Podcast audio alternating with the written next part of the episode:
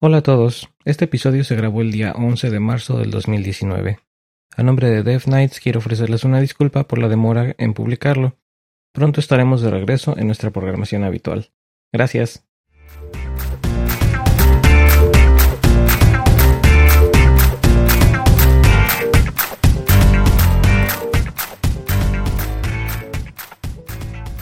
Hola Mike, ¿cómo estás? Hola Eric, muy bien, ¿qué tal? Bien, bien, eh, con un poquito de, frío, no tanto como la semana pasada o los días anteriores, pero con un poco de frío todavía por estos rumbos. Pero eso sí, ya contento porque ya no tarda mucho en, llegar mi esposa, ya no tarda mucho en llegar Liz finalmente. Bien, bien. Ya pasaron todas las fiestas de todas las sobrinas, ahijadas y demás. Bien, pues ya es, hora de volver a casa. Sí, ya, oye, ya tenemos mucho tiempo de estar entre que viajamos y estamos allá y estoy aquí y ella allá. Ya, ya nos toca estar otra vez juntos. Bien. Empezar a, empezar a descansar un poco para volver a, preparar visitas, porque vamos a, este año vamos a estar muy visitados. Todo lo que no hemos, todo lo que no habíamos estado visitados los últimos, ¿qué te diré? ¿Cinco años? ¿Ocho años?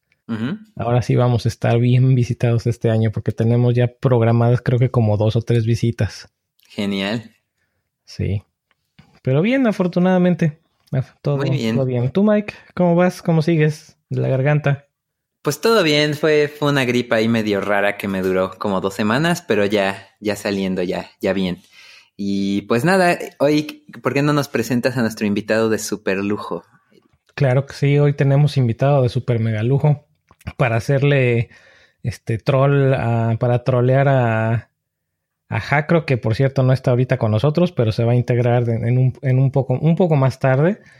Así que, que este, nuestro invitado es Oscar Swanros, para quienes no lo conozcan. Este, Oscar, bienvenido. ¿Qué onda? Muchas gracias por la invitación. por fin se me hizo estar acá con ustedes. Sí, oye, más que encantados. Oye, ¿qué te parece si nos, nos dices un poquito de ti? ¿Quién eres? ¿Qué haces? ¿Cómo te conocemos? Va, va, va. Sí, pues mira, eh, mi nombre es Oscar Suanros, estoy en, Twitter y en todos lados prácticamente como arroba Suanros. Em, yo trabajo con tecnologías móviles, principalmente con, con, iOS. Últimamente he estado metido más como que en trabajos de un poquito de más bajo nivel, especialmente con, con C y C++, que es, eh, la, digamos, como el foundation de, de, toda la plataforma en la que trabajo. Y pues nada, llevo, llevo trabajando, ¿qué serán? Como unos 5 o 6 años de forma remota. Eh, tengo un podcast al respecto, supongo que podemos hablar un poco más de eso después. Tengo un podcast que se llama Remoteando, donde hablo de, la parte de trabajo remoto. Tengo un nuevo podcast con, Carlos Flores, con Cero, eh, que se trata de desarrollo, así más o menos como ustedes, inspirado, inspirado por, por, el, el, el Dev Nights. Eh, y pues nada, muy, muy contento de estar aquí con ustedes y muy contentos de que, de que estés con nosotros, oye. Y este, pues primero que nada, quienes no, quienes no hayan escuchado tu podcast, eh, bueno, ahora van a ser tus podcasts. por lo menos quienes no hayan escuchado a, Remoteando, la verdad es súper, súper recomendado. Tanto si les gusta, tanto si no les gusta, o si trabajan o si no trabajan de forma remota. Es que eh, en tus episodios has tenido varios temas eh, interesantes y pues hemos, me incluyo, hemos estado varios invitados platicando de nuestras experiencias remotas, así que así eh, es. muy, muy interesante, diferentes puntos de vista, diferentes experiencias, así que no se lo pierdan definitivamente. Sí, la, verdad es que ha sido un, tema bien interesante. No, no pensé que, iba a tener tan buena aceptación por la, por la gente. Em, pero lo que me llama mucho la atención es de que todas las personas que lo han escuchado, por lo menos la mayoría de personas que han escuchado el podcast han dicho eso mismo, ¿no? O sea, que, eh, que, es, que es contenido muy bueno, que es contenido que, del que no se habla mucho y es, este, digamos, como una forma de trabajo todavía muy nueva para muchas personas. Entonces, eh, digamos que pues la oportunidad está ahí para compartir un poco más de esto, que es prácticamente un, arte, ¿no? Que es el trabajar de forma remota. Y pues ahí está el podcast. Es, ni trabajas y ni trabajas, diría tú. la compu. Mira quién habla, ¿eh? Por ahí también, este, cuando sigas con tus entrevistas, igual y Mike te podría dar también otros puntos de vista ahí trabajando no solamente en casa con, con esposas, sino hasta con los hijos ahí, los hijos, los hijos perrunos. Sí, sí, sí. Sí, no, está súper bien. De hecho, ahorita uno de los retos que, he tenido con, con, remoteando precisamente es encontrar personas que no sean programadoras para participar en el podcast. Em, er, es, es una de las, de las partes de feedback que más he recibido. Eh, y, la verdad es que sí me gustaría encontrar a alguien eh, que, no trabaje de, en, tecnología, ¿no? Uy, ya te cambié, Mike. No, no, no. pero, no, pero no, queda tan lejos la pelota porque Mi, esposa cumple ese perfil. Ándale. Ah, pues ahí está. Luego, nos ponemos, luego nos ponemos de acuerdo para, para Exacto. Sí, sí, sí. Pues ya salió, ya, ya, ya hicimos otro conecte aquí, Mike. Sí, perfecto. Ya ves, ni 10 minutos y ya te cambiamos. Sí, no, ya. Bye, ya me mato. Ah, nada de eso. Hablando de, de la muerte, ¿no es cierto? Este, tenía una buena historia que les quería contar, este, de una aventura que, que me pasó este fin de semana. Espero que nadie se haya muerto. No, nadie murió, pero este tengo un, un, grupo de amigos con el que vamos a, a, la montaña y a eso, ¿no? Este, pues a la Malinche, a, Lista. No, eh, bueno, de los Papus solo Jesus, pero es otro grupo, nada más de, de, montaña. El chiste es que un amigo de ese grupo dijo, hey, vamos a intentar esta ruta nueva que bajé en el Wikiloc, se ve buenísima. Se llama la circunvalación a Lista, que es, ah, está, está Lista, la montaña, bueno, el volcán más bien, y es darle toda la vuelta, o sea, es una caminata como de 30 kilómetros, más o menos. Eh, y pues ya dijimos, va, va, que es lo peor que podría pasar. Entonces, este, pues ya empacamos comida, este, todo, ¿no? Teníamos pensado salir viernes y regresar sábado, ¿no? Esa fue la idea. Salimos viernes, eh, le dimos ta, ta, ta, como unas ocho horas, ya llegamos pues prácticamente a la altura de la cabeza de lista, o sea, como, no sé, lo que en una caminata normal sería llegar a la cima, y pues ahí acampamos. Al otro día sábado seguimos, cruzamos la, la división entre Estado de México y Puebla, regresamos a Puebla caminando, pum, pum, seguimos. Ya cuando vimos ya llevamos 18 horas caminando y llegamos a la parte que la ruta decía que había que bajar y era un precipicio así en línea recta, ah. como, como de 100 metros o, o, 200. Entonces era como, creo que esos güeyes bajaron con, con cuerda y rapel, ¿no? Y nosotros no traemos eso. Ups. Entonces dijimos, ¿qué hacemos? ¿Volvemos? No, pues es que volver es mucho tiempo. Mejor hay que sacarle la vuelta a todo este monte y pues ya, este, pues está como el bosque y, y ya volvemos a salir, ¿no? Ya, ya faltaba poquito, o sea, ya se veía el horizonte. Pero traían mapas o algo mínimo para sí, sí saber qué, qué, distancia o, o cuánto les faltaba.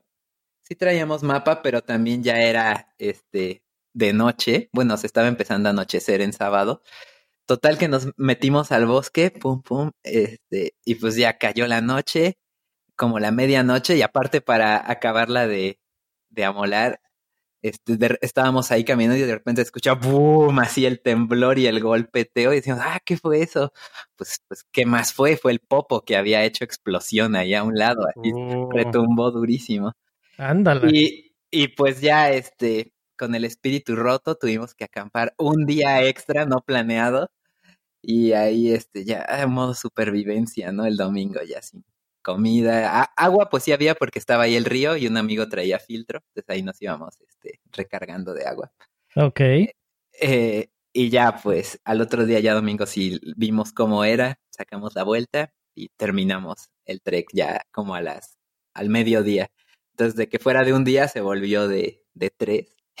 Oye, pero pues eso sí se puede poner peligroso, ¿no? Digo, dejando el popo de lado y bueno, y bueno, paréntesis, para quienes no tengan idea de qué estamos hablando, Popocatépetl e Ixtaccíhuatl son dos de los volcanes que hay en, en México, en el área que es centro-sur. sí, entre Puebla y la Ciudad de México. Entonces, el, Popo está activo, hasta donde yo recuerdo el Ixta no está activo. Entonces, es por eso se puede como que ir a acampar y caminar. Pero, pues, Oye, no, es... Perdón. Ah, no, no, no, es peligroso, o sea, la, explosión esa que les tocó ahí, o sea, no, no tiene un riesgo real para ustedes, o nada más es como que. Realmente, eh, ahí donde estamos ya está fuera del, del radio de seguridad, que creo que es un radio de 12 kilómetros a la redonda del Popo. Ok. Entonces ya, o sea, a pesar de que estás muy cerca y se escucha todo, pues no, o sea, ya si, si pasara algo que cayese ahí, también va a caer en Chalco o en otros lados así. si se mueren, no se mueren nada más ustedes. Sí, sí, sí. Oye, pero bueno, lo que decía yo es que, pues sí es peligroso, ¿no? El, el hecho de planear para un día y terminar acampando tres días, sí pudo haber vuelto ahí, pudo haberse vuelto algo, pues no, no muy agradable. Sí, estuvo, estuvo interesante. Se, se probaron las voluntades de todos. Este, hubo, hubo, espíritus quebrados. Estuvo chido. Pero sí llevaban, sí llevaban los, los, este, ¿cómo se llamaron? las herramientas o los ah, suplementos adecuados. Sí, eso sí llevábamos, este, herramientas, este, condición física, todo, ¿no? O sea, no, no, era una caminata para principiantes, estuvo cañona. No, pues ya, ya, de hecho que tienes, el, por el puro hecho de que tienes que acampar, ya definitivamente no es una caminata para principiantes. sí, ahí, ahí les mando fotos así en la acampada, este, todo congelado. No, estuvo bien intenso.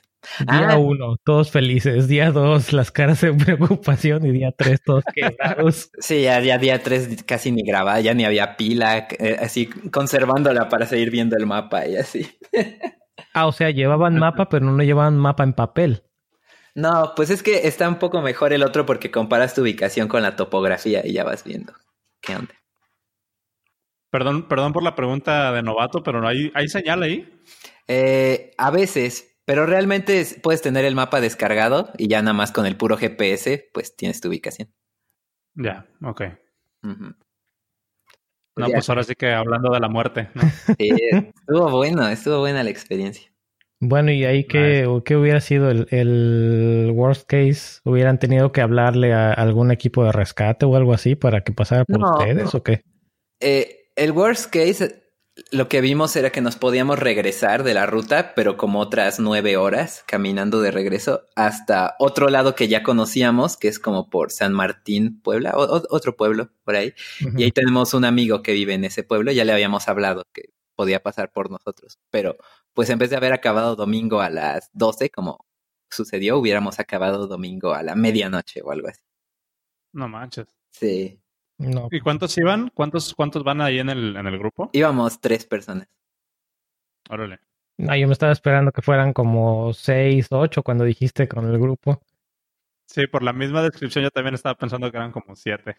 Sí, es, potencial son más, pero pues al final solo, solo fuimos tres. Todos los que dicen, Simón, sí voy. Sí. Y a la mera hora, no, no puedo. Me salió algún compromiso de última hora. Sí, es lo que... Cuando dicen, Híjole. Híjole, joven. no, pues sí estuvo intenso. Oye, Mikey, ¿qué, ¿qué tips nos puedes dar o les puedes dar? No me incluyo yo. ¿Les puedes dar a los, a los aventureros para este tipo de casos? Pues aquí creo que lo más importante sería traer un poco más de batería de la que piensas, o sea, no sé, 50% más de miliamperes de los que crees que vas a ocupar para, para este tipo de contingencias. Y pues igual, o sea, como sea la comida no es tan importante, pero y el agua, pues si, si va a haber ríos, pues está bien, pero pues al menos batería o mapa o algo así para que puedas orientarte y comunicarte, ¿no? Yo creo que batería es más importante para poderte geolocalizar, este, hablar, eh, mandar tu ubicación, lo que sea. Oye, ¿no, ¿no llevan una de esas este, baterías que funcionan como con, con fricción, que le tienen que dar vueltas a como a un pues no sé, una palanquita para que haga para que haga energía. Lo que pasa es que esas cosas en la práctica no son muy, muy útiles. O sea, le tendrías que dar millones de vueltas. Tampoco las de luz solar. O sea, sí son útiles, pero tienes que súper apuntarle al sol y no moverte. Entonces, pues pierdes el chiste de que estás sobreviviendo, ¿no? Te tienes que ir moviendo hacia la sala. no, no, son nada prácticas. No. No, pues no. Esos de palanquita son prácticos para radios cuando para estás en alguna situación, ajá, para lamparitas, ahí sí puedo, no puedo decir que me salvó la vida, pero sí puedo decir que en, una de las veces que nos ha tocado aquí en este huracanes, sí ha habido un par de, de, ocasiones en las que nos hemos quedado. Bueno, me tocó estar sin luz una vez como tres días y otra vez como casi una semana sin luz. Wow. Este, y pues sí, llega un momento en que se te acaba la batería y pues quieres estar escuchando. Pues por lo menos la información de, del estatus de, del, huracán y demás. Entonces, pues sí, lo, lo que siempre te dicen es que te tengas tus baterías cargadas o que tengas este tipo de, de, radios donde le das, no sé, uno o dos minutos y con eso tienes suficiente para escuchar como 15 minutos el, el radio AM/FM. Cool. Pero sí, pues es un balance entre pues estar o tener todo lo necesario para contingencias, pero también pues lo tienes que cargar. Entonces es un balance entre tener lo necesario y, y que no te cueste tanto, ¿no? Porque pues uno quisiera no traer este pues no sé, todo, toda tu casa o así, pero pues no, ¿no? Por sí. Sí, pues si no, no, no vas a avanzar dos metros y ya vas a estar este, muriéndote, ¿no? Del peso. Entonces, por eso es, hay, hay que hacer trade-offs, ¿no? Entonces. Nice. Oye, ¿y si hay números como que de emergencia especiales para estas zonas cuando estás ahí en, en, en literalmente en el campo? Pues el 911 funciona generalmente casi incluso sin señal, o sea, está muy potencializado. Hay, al menos en las montañas de Lista, Popo, Malinche, este, pues hay bastantes antenas para que si entre la señal. Uh -huh. En dado caso también, pues con radio normal, pues puedes comunicarte ahí con los policías que están cerca. También hay, uh -huh. policía de montaña, ¿no? Cerca con sus cuatrimotos y todo para actuar rápido. Y pues nada, en general, si no conoces mucho, pues tampoco es intentar este tipo de rutas como las que les conté. Las ah, rutas, no, sí, la, las rutas normales están los senderos súper marcados, ni siquiera necesitas mapa, o sea, con que no te salgas de ahí es como ir en una, en un camino de terracería, pues está súper fácil. Así. Aquí ya estaba bien pro. Sí, este era así, por el sendero no había nada, este, o sea, el de los tres días creo que no vimos ningún ser humano hasta el domingo, ya cuando por fin regresamos al camino principal, ya para llegar a los coches. Así, nada, nada, este, me sentí en el Señor de los Anillos. ok, ¿quién era Frodo? ¿Quién era ese? Discúlpenme, pero se me olvidó el nombre del amigo de Frodo y quién era este. Ay, se me olvidó también. El otro que no es ni Frodo ni su amigo. se Go me olvidó el nombre. Ándale, el Gollum. Pues creo que a mí me tocó ser este Gollum. My precious. Sí, sí.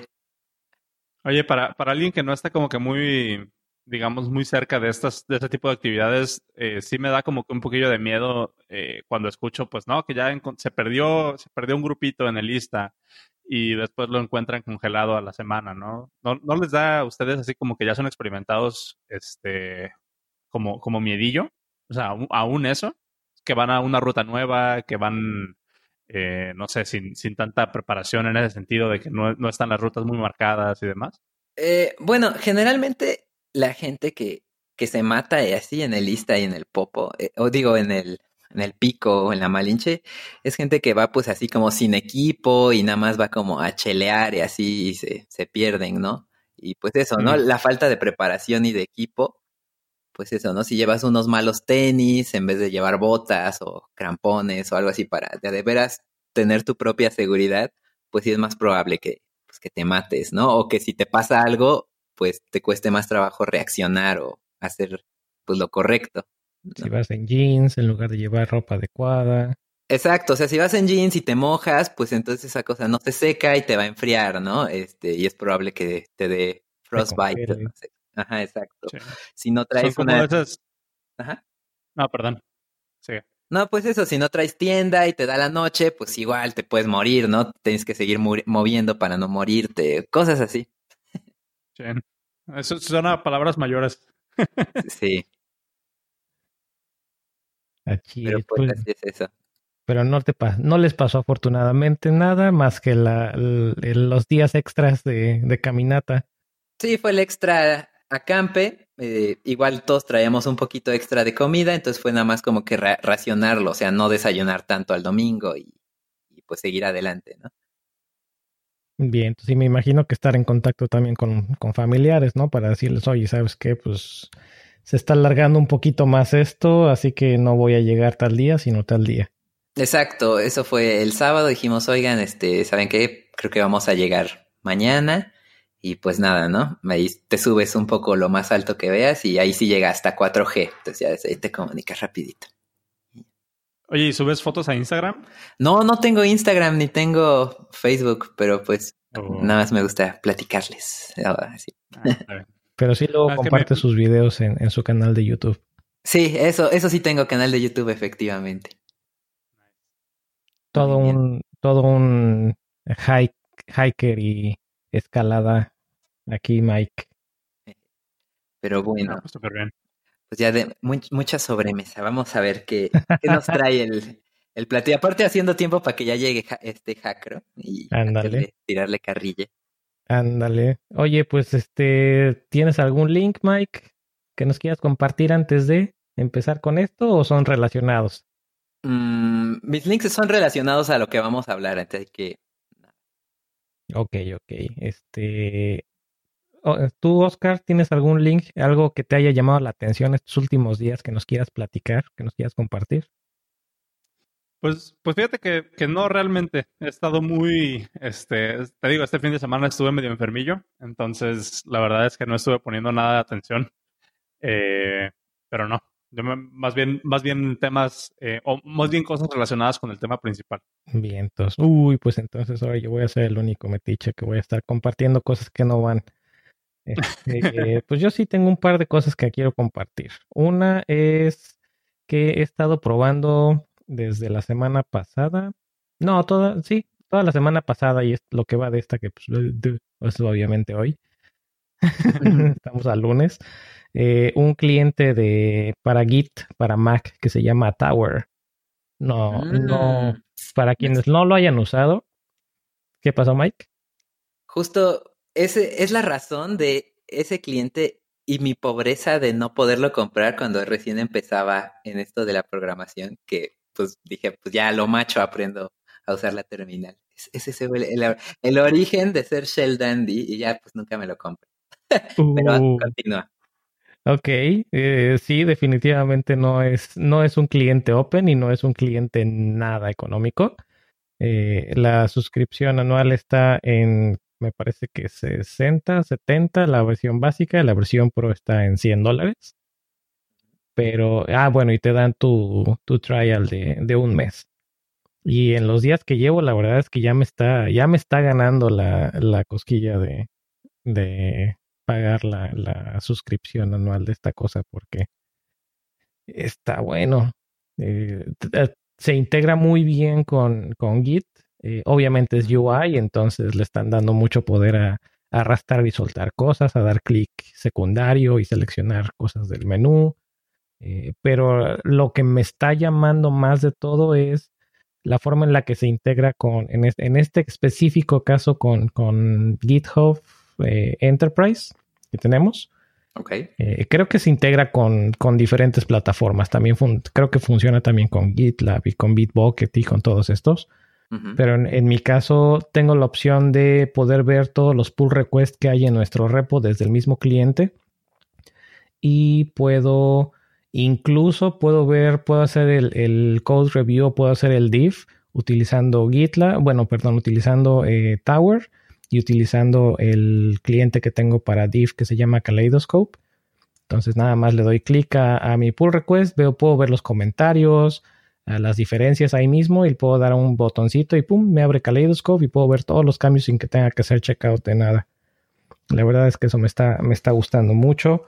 Hoy hice un rebase interactivo y fue la cosa más fácil del mundo. Sí, no, digo, no es que me cueste mucho trabajo hacerlo en, terminal o hacerlo en, el otro cliente que, que llego a usar en, el UI que se llama SourceTree. Pero la verdad es que SourceTree me ha estado quedando muy mal últimamente. No sé si ha sido el problema de los archivos que hay en el repositorio o si las últimas versiones como que no, no están dando el ancho, pero me ha estado quedando muy, muy mal SourceTree y con Tower no he tenido ni un solo problema. Sí, aparte de su UI está bonita, o sea, eso faltó mencionarlo. Es, es, a lo, que iba. Nosotros, eh, yo utilizo GitTower allá en la empresa, nos dieron una, una licencia a cada quien. Em, y la verdad es que GitTower, además de todos los, de todas las este, ¿cómo se pueden llamar? Pues cosas como todos estos features que mencionaste ahorita, que son así como que muy, eh, pues muy buenos, están muy bien, están muy bien hechos y tienen muy buena integración. Lo que más me gusta a mí en especial de Tower es de que se siente como una aplicación nativa de la Mac. O sea, tiene, tiene los paradigmas de, de UI y de, eh, pues de interacción muy bien, o sea, se, siente como en casa, pues, no es como estas, estas aplicaciones que se sienten como hackeadas de la parte del, UI. No se sienten Electron. Ándale. y es, y, es, y es, es, muy, muy responsiva y así, para, para repositorios bastante grandes, la verdad es que Tower no, no, no, ha dado ningún problema. También, yo siento que sí vale la pena la, la paga de la, de la suscripción. Y es que, en serio, Mike, digo, te escuché que te reíste cuando mencioné lo de Electron, pero para los que son, para los que somos desarrolladores web, sabrán eh, si utilizan sobre todo Yarn, que genera un archivo log que se queda en el, en el, en el escritorio. Es básicamente el, el que maneja las versiones especiales. Es el log file de, de no, no log, sino log file de las versiones de las dependencias de tu proyecto. Y este archivo se puede volver muy grande. Entonces, SourceTree, que llevo también años usándolo y que me había gustado mucho y, llevaba yo, ya estaba yo con la camiseta bien puesta de SourceTree. Eh, últimamente lo he tratado, de repente le doy clic a algún, algún commit para ver el div y se muere. Y se muere porque esta cosa, cada vez que le seleccionas un commit, te selecciona todos los archivos para mostrarte el div y entre todos los archivos, pues hay veces en las que haces algún cambio de versiones, de, dependencias o agregas alguna dependencia y pues se modifica el yarn. Pero esta cosa está, no sé, simplemente se muere tratando de mostrar los, el div del yarn. Ok. Así, se muere por completo. Entonces, no, no, no, no. Y pues todo lo que comentan, ¿no? Se ve bonito, es una aplicación que se siente nativa, que se siente bien hecha, se siente robusto y si encima de eso, pues la cereza, la cereza en el pastel es que funciona súper bien, es que sí, la verdad es que me está ganando. Sí, y aparte tienen muy buen, muy buen programa de soporte. O sea, si se te atora algo, los puedes contactar y son, son muy, muy responsivos. Entonces, aparte de eso, o sea, no, no es que pagues la licencia y te dejen, te dejen ahí tirado, sino que también, pues, se encargan de, de resolverte problemas. Sí está, sí está bastante padre. Ya urge el pues patrocinio. Sí, oye. Pero, pues si no, pues me voy a tener que patrocinar yo solito, oye, pero. Pues sí, pues sí. todo, todo, todo lo que indican los astros es que muy probablemente vaya a pasar en cuando se esté acercando el final de mi periodo de prueba de ahorita que estabas diciendo eso del Yarn Lock, yo tenía una crítica respecto a eso que se me hace un poco tonto. O sea, o, o se pierde el propósito tanto del package lock de NPM como del Yarn Lock de, Yarn. Porque uno diría, ah, bueno, pues eso ya sirve como para congelar las dependencias, ¿no? Porque guarda las dependencias y las dependencias de tus dependencias. En teoría. Pero si tú del lado de tu de tu package JSON, o cómo se llama, eh, o sea, el, que va en el en el source, no, no el lock. El lock también lado, source. Claro, claro, pero bueno, me refería del, del main, ¿no? ¿no? No el que nada más trae el div de, de versiones. Eh, si, si tú en tu, en tu package JSON no guardas tus, las versiones cerradas, o sea, si nada más las tienes con tilde o con así, como, como es la, la manera normal que se guardan una versión, ves que se quedan por default no versiones mayores, ¿no? Sino nada más versiones menores. Es el detalle. Pues, pero, pero pues entonces está perdiendo. es el detalle del log file. Pues es que no. Pues es que no tendría que haber detalle. Querría decir, este, pero no es, no es exclusivo de. Perdón. déjame termino de explicar el problema para los que no estén este, captando o no lo esté explicando bien yo. Entonces, ¿qué quiere decir? Si tengo en mi package eh, JSON guardado 2.30 eh, tilde y, y, y, está eso en, en GitHub y tú, tú, tú clonas ese repo o producción clona ese repo y le da a instalar a pesar de que tenga el package JSON y el lock, a la hora de que lo instale, si sale un 2.3.1, va a instalar eso y el package lock de por sí lo va a sobreescribir. O sea, ahí en ese caso se me hace una mamada y tendría que, o sea, no, o sea, si para que sirva eso de por sí tienes que guardar el otro explícitamente, entonces ¿para qué, qué, qué bien te está haciendo el otro? Es nada más como bloat, así lo veo yo. Entonces, o no lo estoy entendiendo bien yo, o hay algo que, no estamos entendiendo bien aquí, porque según yo, aunque en tu package JSON tengas eh, los no tengas las versiones cerradas explícitas, se supone que para eso está el log file. No, ahí cuando alguien, cuando alguien del mismo proyecto baja el baja todo el proyecto, incluido el, package log, y lo instalas, tiene que respetar lo que está en el package log. Por pues, eso, pero eso es, pero eso es cuando haces npm install, ¿no? Si haces npm update, te va a respetar las versiones, las versiones mayores nada más. No. Si no es que está definido hasta, hasta el parche. Pero, o sea, se supone que el objetivo de estos log files es que cuando instalas, instales lo mismo y la misma versión hasta las de la librería y de las dependencias del, del, proyecto. No nada más vamos a decir que tienes lo que decía Mike, tienes en tu, en tu package JSON o en tu, como se llama el, el, archivo de la tecnología. Tienes, no sé, tienes eh, tilde 1.1.0. Entonces significa que puedes hacer upgrades de la 1.1.0 hasta la 1. que es 1.1. whatever, ¿no? Mientras no brinque del 1.1 no hay, no hay problema. Y se supone que el, el, log file lo que hace es decir, ah, ok, cuando instalaste este, cuando se, instaló, cuando se, cuando se generó este log file, o sea, cuando agregaste esta dependencia, este, instalamos el 1.1.5. Ah, pues entonces ahí nos vamos a quedar en el 1.1.5 y aunque tu package log tenga que aquí esto aquí, se supone que es 1.1.5 la que tiene que instalar todos. Exacto. Pero ah. por lo que me estás diciendo, Mike, probablemente esto no es o no, estamos, es lo que hace. Ni, ni yo, por lo menos estamos entendiendo esto. No, no, yo, yo, yo, ya lo, lo, tengo claro porque es algo que ha pasado en el trabajo continuamente. Entonces es una mamada eso. Incluso hay un issue abierto en, en NPM al respecto que digan, oigan, ¿por qué el feature no funciona como se supone debería funcionar? ¿No? O sea, ¿para qué me sirve entonces el package lock si no está loqueando como debe ser? O sea, y si quisieras que lo que, que, que se quede pues congelado el código en ese punto, entonces tienes también que congelar tu package JSON. Y si ya estás congelando el package JSON, entonces ¿para qué quieres el otro? ¿No? Entonces es tonto ese archivito, tanto en Yarn como en MPM, es una mamada. Ok, rant. Sí, sí, sí. seguro, seguro el próximo package manager de Java va a resolver eso, no te ok. Ya tenemos. Pero, pero sí, porque hacer un, cada... package manager que solucione todos los problemas. Porque si en cada commit o lo que sea, si instalas algo, hay la diferencia, o incluso si no, este, siempre está la diferencia de eso. Y, y pues no, o sea, no, no hay manera. Y está ahí el issue y, y lleva como desde el 2014 ese issue abierto y nadie. ahí sigue. Por alguna, alguna razón debe tener ahí, pero eh, nosotros de, de, cajón, nosotros lo que hacemos en el proyecto y no por, por este problema, sino en general porque no nos gusta estar cambiando o estar a la deriva de, de, de las versiones, es, nosotros sí utilizamos versiones exactas.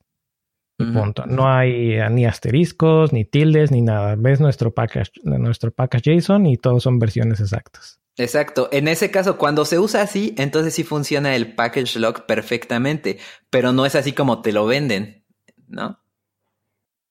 Hay una, hay una cuestión también que, creo que vale la pena mencionar, es de que todo esto de lo que estamos hablando nada más funciona si los que publican las librerías están conscientes de cómo, cómo sacan las nuevas versiones. O sea, que utilicen el semantic versioning de forma correcta, ¿no? O sea, porque igual pueden, pueden poner, digo, a final de cuentas una versión es nada más un, un, o sea, un string de tres, de tres, eh, tres números.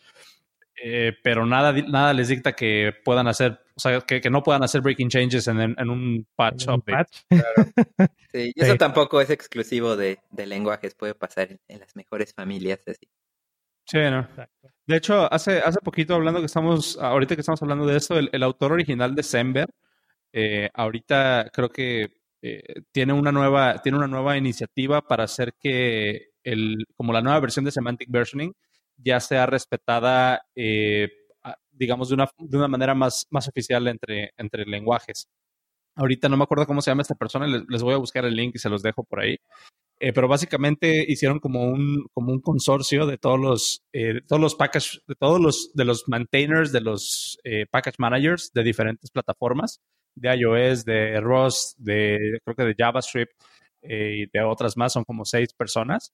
Y básicamente estas personas, este nuevo, este nuevo grupo va a estar encargado de asegurarse de que cada uno de los, de los grupos, cada una de las, de las herramientas sigan, o cada una de las implementaciones de, de, de Semver estén apegadas al spec.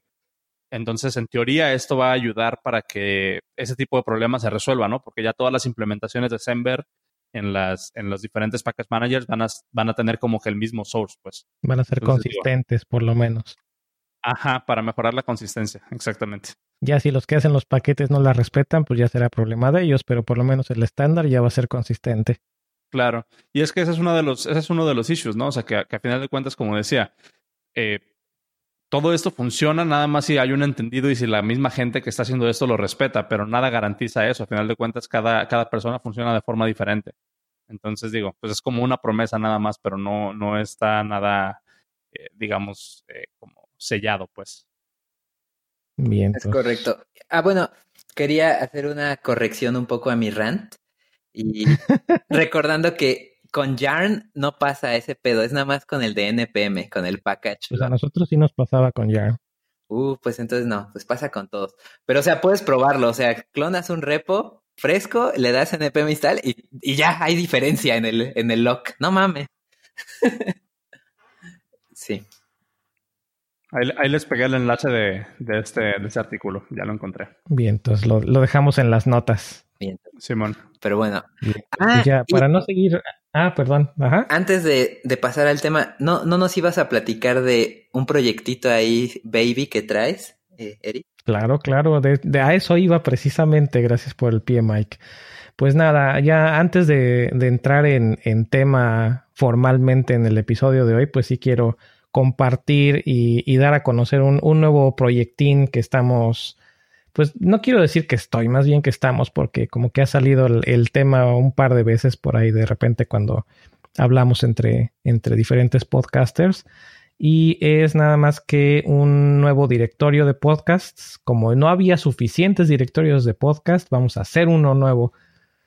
Así que estoy, estoy lanzando un, un directorio de podcast para más que nada para saber e ir agregando todos los, los podcasts, por lo menos de entrada de tecnología, que estamos relacionados, que estamos eh, compartiendo entre nosotros y pues dándonos a conocer, pues para, para tener un lugar, porque luego no falta que te dicen, oye, recomiéndame un podcast.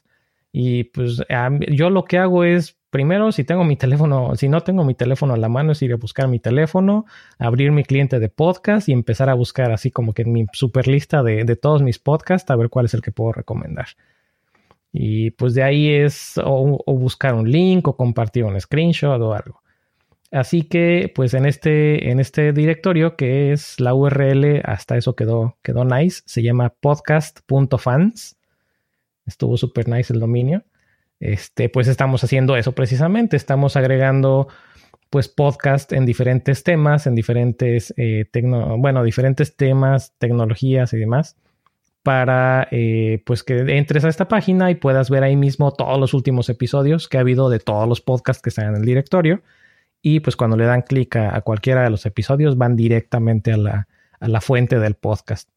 No sé si estamos, si vemos que hay un episodio nuevo de, de remoteando, ah, pues ves ahí el episodio, le das clic y te manda al, sitio oficial de remoteando de ese episodio. O si ves uno de Death Nights, pues le das clic y te vas al, episodio de Death Nights en la página de Death Nights. Así que pues ese es el, otro eh, self-promotion que estoy, que estoy haciendo en este episodio. Y pues darlo a conocer porque pues para para que nos llenemos de más, de más podcasts, pues dependemos de quienes escuchan podcast también. Que este, si saben que, nos está faltando algún, algún podcast, pues recomiéndenos quién, quién, nos falta agregar al directorio y pues los, los agregamos y empezarle a dar difusión para, para también empezar a abrir horizontes y no escuchar los mismos tres podcasts que siempre escuchamos. Perfecto. Sobre todo podcast en español, obviamente, ¿no? Que ese es el, objetivo, que seamos podcast en español. Claro. Ah, está súper bien. Cool, cool, cool. Y sí, y de hecho quedó, quedó, muy bonita la UI que te aventaste y con transiciones así este, simples y todo, ya, ya te la sándwich, este, muy minimalista, muy bien. Me, me gustó mucho. me la aventé, nada más fue instalar el template, pero no le digas a nadie. Ah, está muy bien, muy bien. muy limpio. Instalar y configurar el template. Perfecto. Como un campeón. Pero no le digan a nadie, que aquí entre nosotros. Que se, que se note el, el senior. Exacto. ¿Para qué reinventamos la rueda? Pero bueno. Ahora sí, a lo que a lo que te trujo, chencha. ¿O cómo se dice? anyway, el tema de esta semana, que probablemente va a dar para un episodio largo de nuevo, es performance. ¿Y a qué me refiero con performance?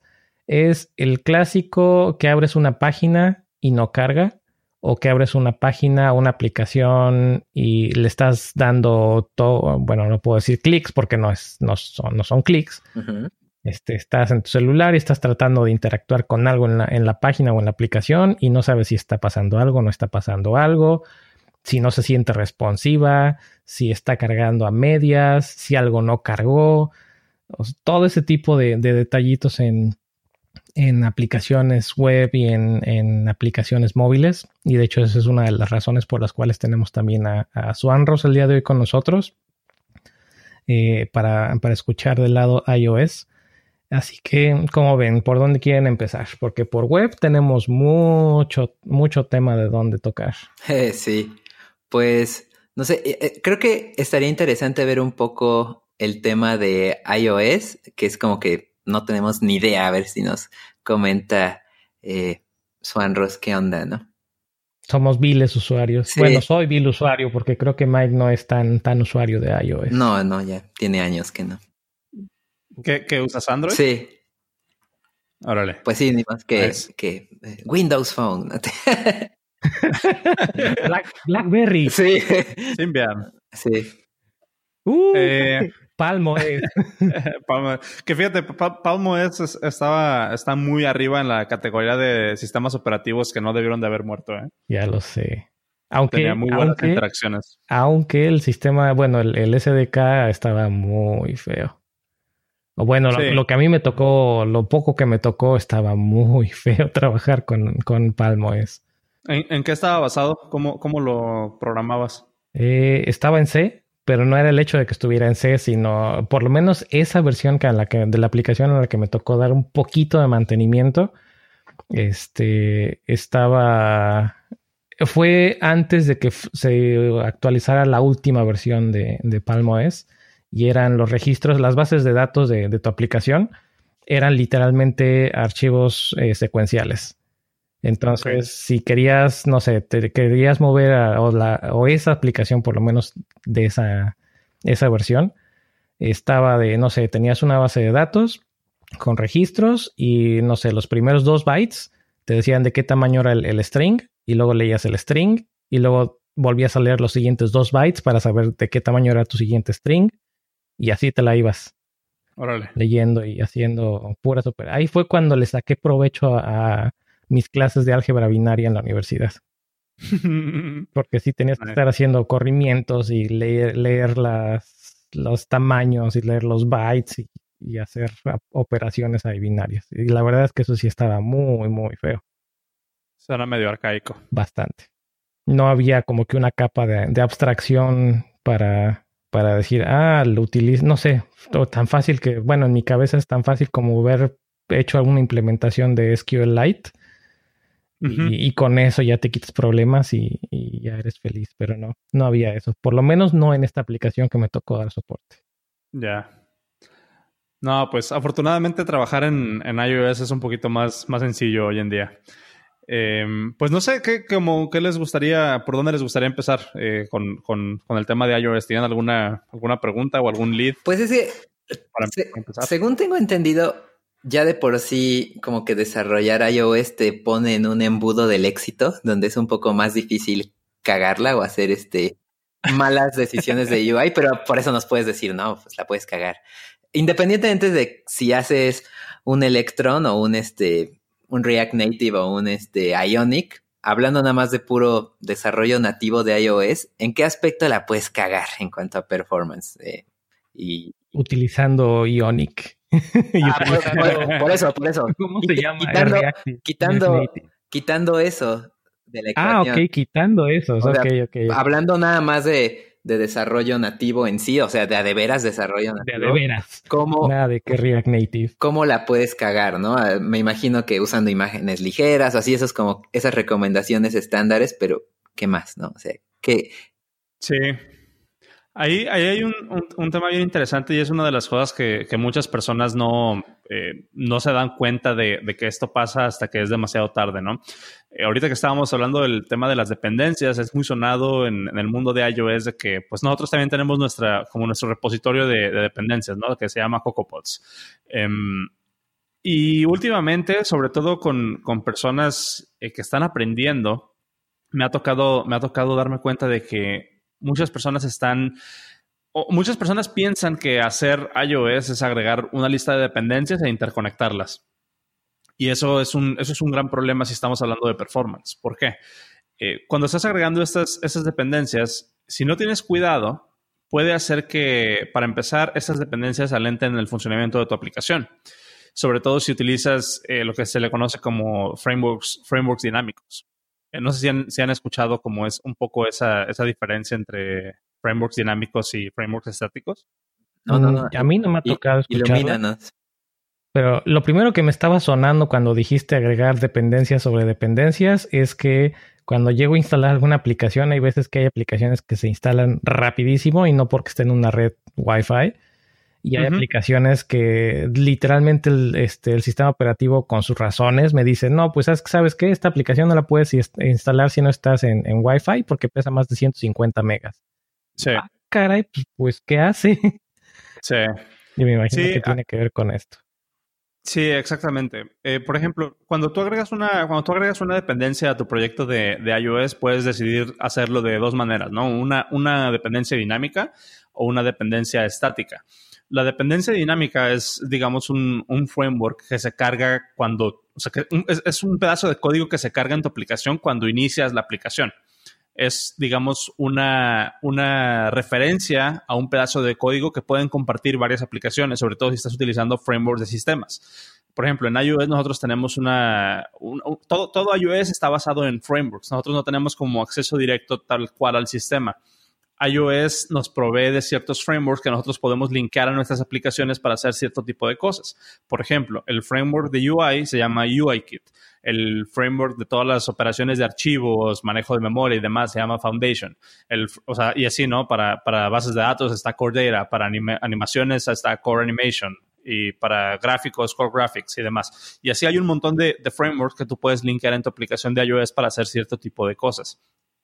Eh, hay, una, hay un guideline que recomienda eh, que iOS, eh, que tu aplicación de iOS tenga por lo, como máximo seis frameworks, seis, seis, frameworks ligados dinámicamente, seis, seis, frameworks dinámicos en tu, en tu aplicación. ¿Por qué? Cuando tu aplicación inicia, lo que tiene que hacer es buscar la referencia a este framework del sistema y cargarla y esto toma tiempo, ¿no? En lo que se, en lo que se hace el runtime, en lo que se carga, lo que se carga el runtime de Objective-C, en lo que se linkean las aplicaciones y demás. Entonces, digamos que, por ejemplo, me ha tocado a mí trabajar en aplicaciones que básicamente lo único que hicieron los desarrolladores originales era agregar una lista de dependencias enorme a su aplicación y tienes una lista de, no sé, de 20, 30 frameworks dinámicos. Y esto, a final de cuentas, impacta el tiempo en el que tu aplicación tiene, en el que tu aplicación inicia porque todos esos frameworks se tienen que cargar cuando la aplicación se, se abre. Eh, y ahí, pues, el, el, sistema te va a matar si no inicia lo suficientemente rápido. Y eso, pues, obviamente es una mala experiencia de usuario. Eh, hay, hay, una, hay una, hay una um, estrategia para hacer que esto sea un poquito más, más sencillo, que es li, ligarlas eh, de forma estática.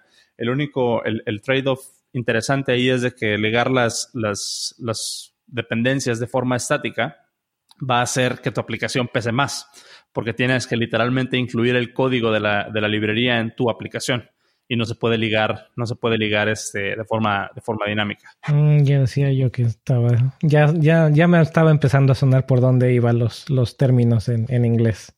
Uh -huh. exactamente.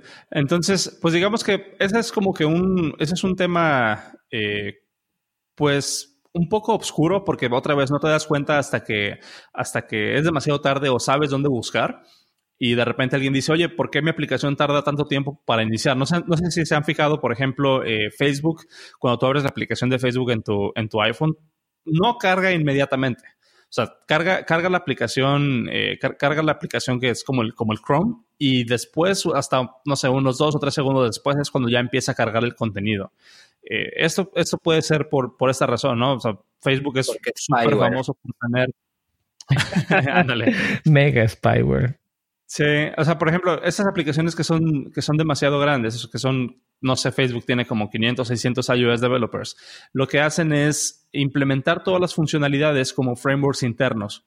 Así un equipo puede estar trabajando en la capa del API mientras otro equipo está trabajando en la capa de UI y ninguno se tiene que hablar entre ellos, ¿no? Nada más hacen un contrato de API y a partir de ahí, pues pueden iniciar una, pueden hacer, sacar una aplicación de una forma más sencilla mientras el API eh, mientras el contrato del API se respete. Pero pues esto obviamente tiene una consecuencia que es la aplicación va a tardar mucho más tiempo en cargar.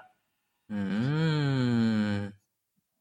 Pues creo que fue, creo que fue mal, este, mal público, por lo menos en este, en este podcast, para preguntar eh, qué tanto tarda la aplicación de Facebook en cargar, porque yo tampoco tengo ya cuenta de Facebook, pero pero, pero sí te entiendo por dónde va el, asunto. Es, creo, que, creo que sufrimos de lo mismo, por lo menos en, web y en, y en otras aplicaciones donde, pues como dices, ¿no? Está el, developer junior que dice, ah, no sé cómo hacer un, eh, no sé, cómo hacer un, cómo iterar este array, pero, ah, aquí hay un módulo en NPM que me ayuda a hacer eso. Entonces, NPM install eh, librería de Juanito y se instala la librería de Juanito y no sabes todo lo que te estás trayendo con esa librería y toda la basura que le vas a meter a tu aplicación, nada más por ese.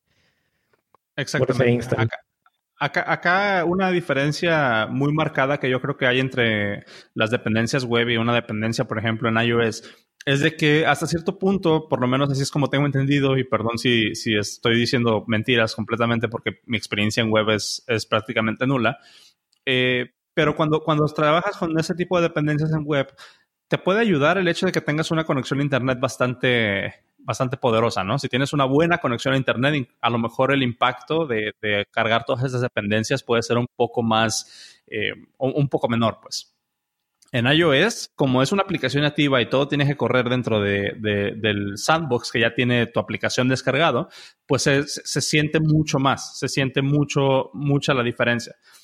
Entonces digo, ahí es como, como un punto. Y también me gustaría decir, pues, de que muchas veces el performance no tiene que ver precisamente con que las cosas se hagan, eh, se hagan rápido o que las cosas se hagan de una forma eficiente, sino cómo es, cómo percibe el usuario tu aplicación. Ok, ahí, ahí, quería tocar yo eso, justo eso iba a preguntar, si hay manera de hacer deferred loading o eso de que, o sea, puedes seguir teniendo las mismas dependencias, pero a lo mejor que carguen en el inicio solo las que necesitas para arrancar y que las demás se vayan cargando conforme las necesitas. ¿Existe eso? ¿Hay como mejores prácticas para eso? ¿Sí, no? ¿Qué? ¿Cómo está? Sí, pues, pues realmente, por ejemplo, cuando estás utilizando un, framework dinámico, lo que sucede es de que el sistema va a cargar ese framework hasta que se necesite. O sea, sí se puede, sí se puede hacer eso, pero para eso tienes que ser tú muy consciente de dónde estás llamando, eh, dónde, estás llamando el, el, digamos que el recurso que, viene en ese framework. Por ejemplo, en, iOS, pues digamos que está basado en C, ¿no? O sea, todo, todo, el core de iOS está basado en C y C++. Entonces, nosotros tenemos una función main. Y esta función main es la primera que se va a ejecutar después de que se carga, después de que se cargan los frameworks necesarios. Por, lo general van a ser eh, UIKit y el, runtime de, Objective-C y después va a llamar a una pequeña función del sistema que, viene como el punto de entrada de tu aplicación de, del app delegate, que es una, función que le indica a tu aplicación que ya cargó, ¿no? Y a partir de ahí tú puedes hacer como que todo el setup de las dependencias, que si tienes, por ejemplo, un framework que necesita iniciar con una llave de, un, API key, pues ahí lo haces. Que si tienes este, que iniciar, no sé, una licencia o hacer un sanity check para ver si tienes, no sé, una suscripción o demás, pues ahí lo puedes hacer incluso. Ahí te digo, eh, una de las estrategias que se pueden hacer es como que ser consciente o ser, ser lo suficientemente... Eh, digamos, asertivo para darte cuenta qué es lo que puedes hacer ahí y qué puedes diferir a una parte, de, una parte posterior, un, evento posterior en tu aplicación. Por ejemplo, eh, si, tu, si tu aplicación inicia y necesitas una, base de datos, preguntarte, em, ¿en qué momento, hasta qué momento puedo yo diferir yo esta, esta operación? Lo, recomendado aquí es que cortes el tiempo de retorno de esa función lo más, eh, lo, más, eh, lo, más pequeño posible. Entonces, una base, una base de datos a lo mejor la puedes cargar hasta que necesites entrar al recurso, no nada más cuando inicia tu aplicación. Entonces, es una de las estrategias que se pueden, que se pueden hacer, ¿no? No te conectas porque simplemente porque te quieres conectar. Ajá, o sea, si no necesitas cuando inicia tu aplicación, eh, por ejemplo, no sé, una librería de animaciones, pues ¿para qué la cargas ahí, no? O sea, si la, si la, si la librería de animaciones nada más la necesitas eh, cuando estás viendo el perfil del usuario, pues nada tiene que hacer cuando inicia tu aplicación. Entonces difiere esa operación para, para después. Si no necesitas la geolocalización del usuario, pues no la estás cargando constantemente. Exactamente, exactamente. Cool, cool. Ok. Oye, ¿tienen como que algún, algún estándar, no sé, de, ah, pues si vas a, si vas a tener una interfaz, si vas a tener una operación síncrona que te puede llegar a bloquear la interfaz, tienes que mostrar este, este cierto tipo de interacciones, no sé, un loading o, un iconito aquí o algo que le dé al usuario. No, no hay como que best practices así generales para, ay, ya le di el micrófono. no hay como que una guía así que te diga, eh, estos son los best practices, esto es lo que tienes que hacer, esto es lo que no tienes que hacer. Eh, algo por, como por ejemplo en, un caso de performance en, web, y eso Mike se lo, supongo que se lo sabe de memoria, como que el nirvana es eh, conseguir tus 60 frames por segundo, ¿no? Donde hagas lo que hagas, súper responsiva la, el UI. En, en iOS hay algún equivalente donde puedes medir este performance, donde puedes asegurarte que, que estás haciendo las cosas como como dice el, libro que debes de hacerlas o como dice la documentación que debes hacerlas? Sí, digamos, digamos que sí hay, pero mucho queda, mucho queda interpretación, ¿no? Una de las cosas que definen a iOS y por lo que iOS es conocido hasta cierto punto es por, por una buena interfaz de usuario.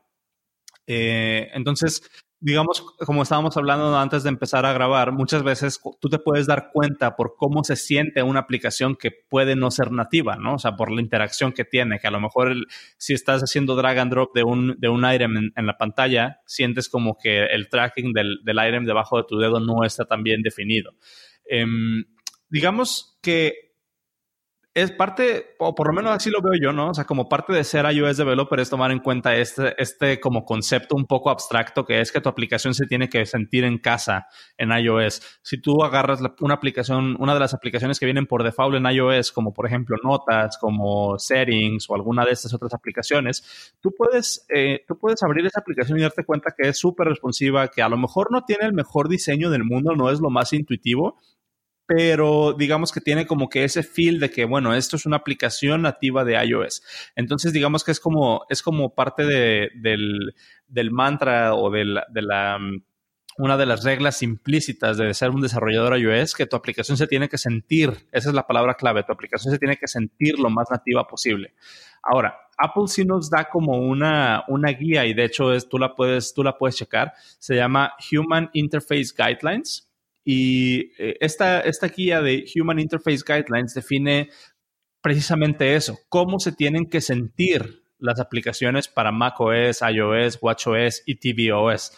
En estas guías, por ejemplo, si hablamos, si hablamos de iOS, eh, define, define eh, algunas, algunos design principles, principios, principios de diseño que tiene iOS, ¿no? Y por ejemplo, el, uno de los principios que tiene, eh, unos principios, uno de los principios de diseño que tiene iOS es integridad estética, consistencia, manipulación directa, feedback, metáforas y control del usuario. Esos son como que los principios en los que tienes que basar el diseño de tu aplicación de iOS. A partir de ahí tú te puedes ir como, como a, como a, digamos, em, centrar o hacer como zoom en cada una de las categorías, como por ejemplo, eh, hay, una, hay una manera que recomienda Apple para tú comunicar al usuario, por ejemplo, que se puede hacer cierta cosa dentro de tu aplicación. Em, si tu aplicación necesita tomar una foto o se puede tomar una foto, hay una forma en la que Apple te recomienda que comuniques ese feature a tu usuario. Y ahora, tú puedes seguir esto o no. O puedes usar material design. O puedes usar material design. Y esa, es una, esa es una de las cosas que, te digo, está como, como, como un arma de, doble filo porque estas, estas guías de iOS, el Human Interface Guidelines, es precisamente eso, un guideline para que tú agarres lo que necesitas y son como consejos para hacer que tu aplicación se sienta lo más nativa posible. Pero como dices, o sea, puedes ser Google y valerte sorbete todo eso y usar tu propio lenguaje de diseño y lo único que sucede es de que las aplicaciones se van a sentir fuera de casa. Eh, y eso a final de cuentas lo único que hace es afectar la experiencia del usuario como tal aunque la aplicación siga siendo responsiva, aunque la aplicación siga siendo funcional, que no tenga bugs y demás, pero se va a sentir fuera de casa. Y eso es lo que los Human Interface Guidelines eh, quieren, quieren resolver, ¿no? Pero a final de cuentas son guidelines, no son reglas. Ahora, a partir de ahí, esos son guidelines, pero después sí tenemos unas que se llaman, unas cosas que se llaman App Review eh, Guidelines. Y estos App Review Guidelines sí definen situaciones por las que tu aplicación puede ser rechazada de estar en la App Store. Y estas, estas, eh, estas guidelines de App, Review Guidelines sí tienen cosas como que un poquito más, em, más específicas en cuanto a la parte técnica. Por ejemplo, hay una, hay una parte de, hay un apartado de performance en estos guidelines de, de iOS que te dice que, por ejemplo, tu aplicación no puede estar marcada como beta si la vas a mandar al App Store. No puedes decir que es una aplicación beta. O, por ejemplo, otra, no puedes, eh, no puedes mandar una aplicación al App Store que nada más funcione en iPhone 6. No puedes mandar una aplicación al App Store que nada más funcione en iPhone 10. Tiene que soportar el sistema operativo eh, en todos los dispositivos. O sea, si, tú mandas una, una, una, aplicación que funcione en iOS 10, tiene que funcionar en iOS 10 en todos los dispositivos que, que funcione o que soporte en iOS 10. Entonces, digamos que pues ahí está. Eh, yo, yo quería agregar algo que ahorita que decías de los guidelines y diciendo como, como implicando que, que nada más Google es pendejo. Eh, también, también Apple no sigue sus propios guidelines, eso es súper conocido, que ellos mismos rompen o no pasan sus criterios de contraste, por ejemplo, con todos sus grisecitos. Eh, no, pues no. Y entonces, como dices, son solo guidelines que muchas veces ni las mismas empresas los usan. Google tampoco Google en sí mismo sale muy bien alto en Lighthouse o en esos scores de performance que ellos mismos mantienen y, sugieren para los demás. Entonces, pues sí, es complicado esto de el mundo real. sí, pues es que esos, esos guidelines, pues a final de cuentas, por lo que están ahí es para, para intentar que haya una interacción o una, un lenguaje de diseño uniforme entre aplicaciones, ¿no? Pero a final de cuentas es eso nada más, es un guideline nadie puede torcerle, hacerle mano de puerquito a los developers para que lo sigan al pie de la letra, ¿no? Mi tirada de Shed ahí con Material Design no es porque esté mal Material Design o porque a mí personalmente no me guste, aclaro.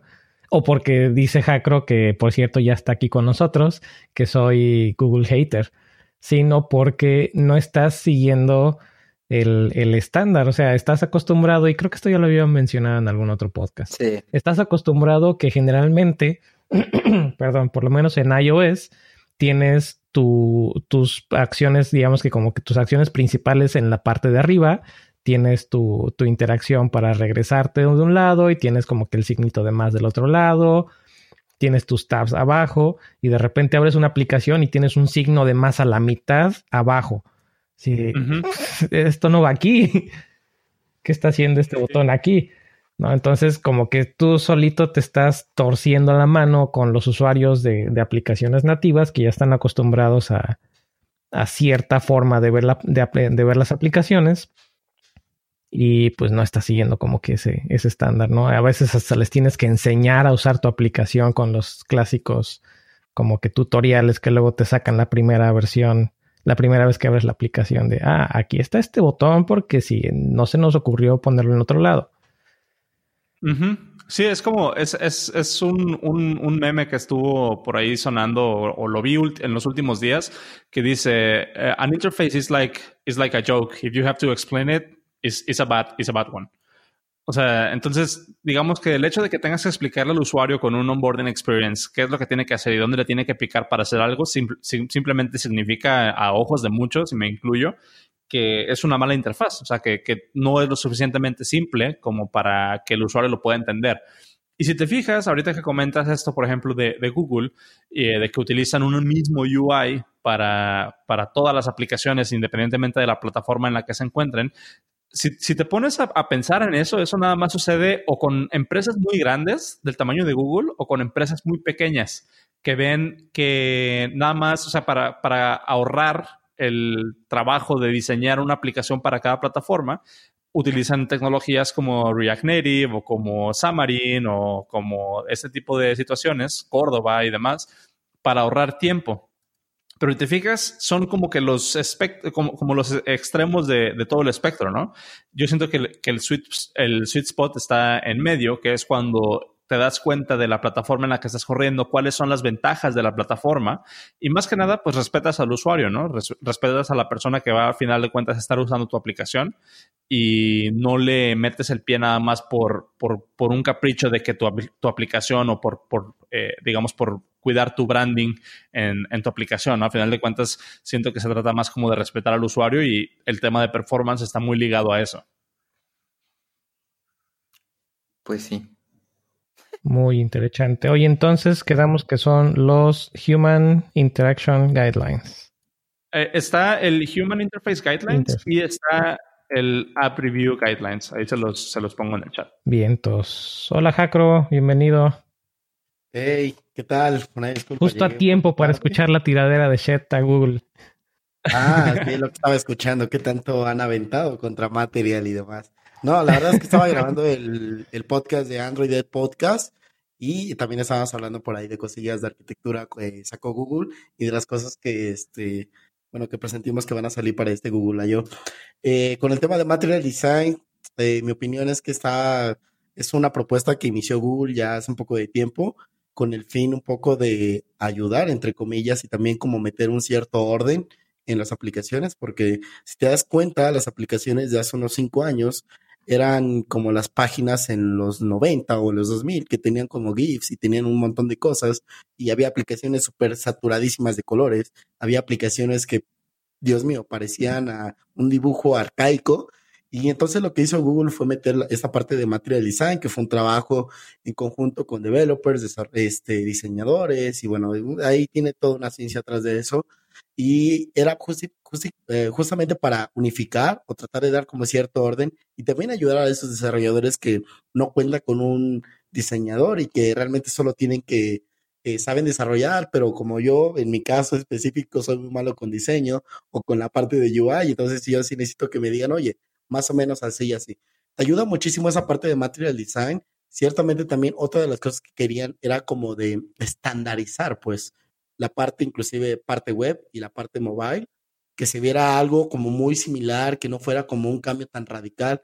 Inclusive nosotros lo hemos visto, no hay aplicaciones que tú te metes y, ves como el, eh, la aplicación, bueno, ves la, un sitio web con la parte responsiva y todo bien y demás, y vas a su app y es algo completamente diferente, ¿no? Y realmente la, la, lo que debería hacer es que deberían ser como muy similares para que el usuario no tenga una transición tan violenta, no tan drástica, que diga, wow, ese, que se pierde inclusive en su propia, en su propio menú o en su propio eh, navegación. Entonces, Material Design ayuda a todo eso, no es perfecto, claro que no, pero sí ha sacado cosas que realmente sí ayudan en el día a día en el desarrollo, en las aplicaciones. Ahora, no sé si ya lo han comentado, pero algo que yo siempre he defendido y es siempre, siempre, siempre me ando peleando con los diseñadores a la hora de, de, discutir justamente este tema de, de diseño o estándares, es que si algo está en Android, no intentes replicarlo en iOS y viceversa.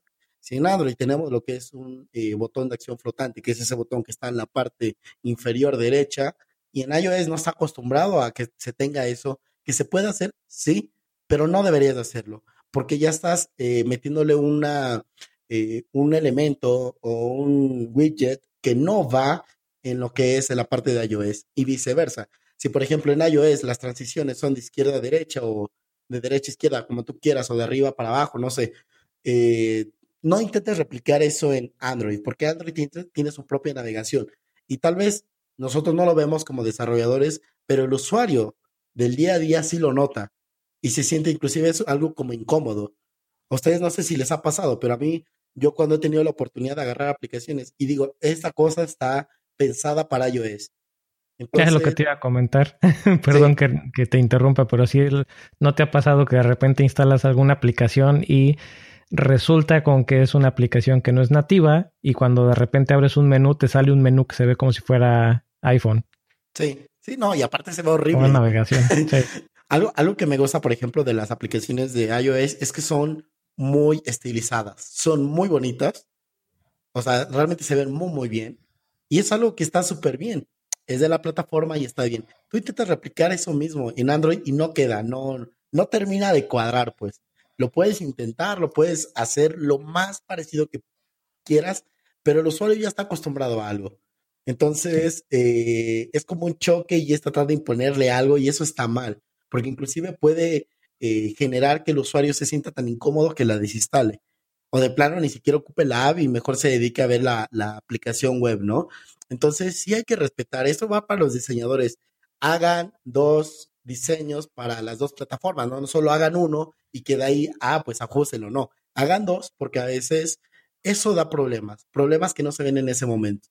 No, no, no sé qué opinas tú, Swan Rose, pero en lo personal yo sí prefiero que hagan el diseño para iOS y otro para Android, pensando en cada plataforma.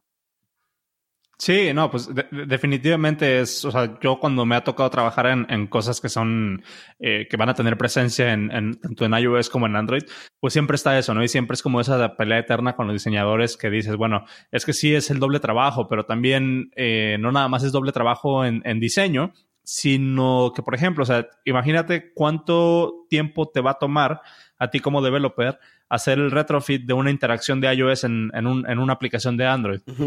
Yo no me quiero, yo no me quiero imaginar, por ejemplo, cómo le tuvieron que, batallar los ingenieros de iOS que tiene Google para hacer que toda la interacción de Material Design eh, funcione en sus aplicaciones de, de, iOS. O sea, eso es un montón de código personalizado, un montón de código de animaciones custom, es un montón de performance tuning y demás, nada más para cumplir un capricho de que tu aplicación se vea exactamente igual en todas, en todas tus plataformas en las que estás presente y ahí la verdad es que pues entra como esta, esa cuestión de si tienes el dinero de, o sea, si tienes el dinero para hacerlo, como en el caso de Google, pues a lo mejor no te va a importar tanto, ¿no?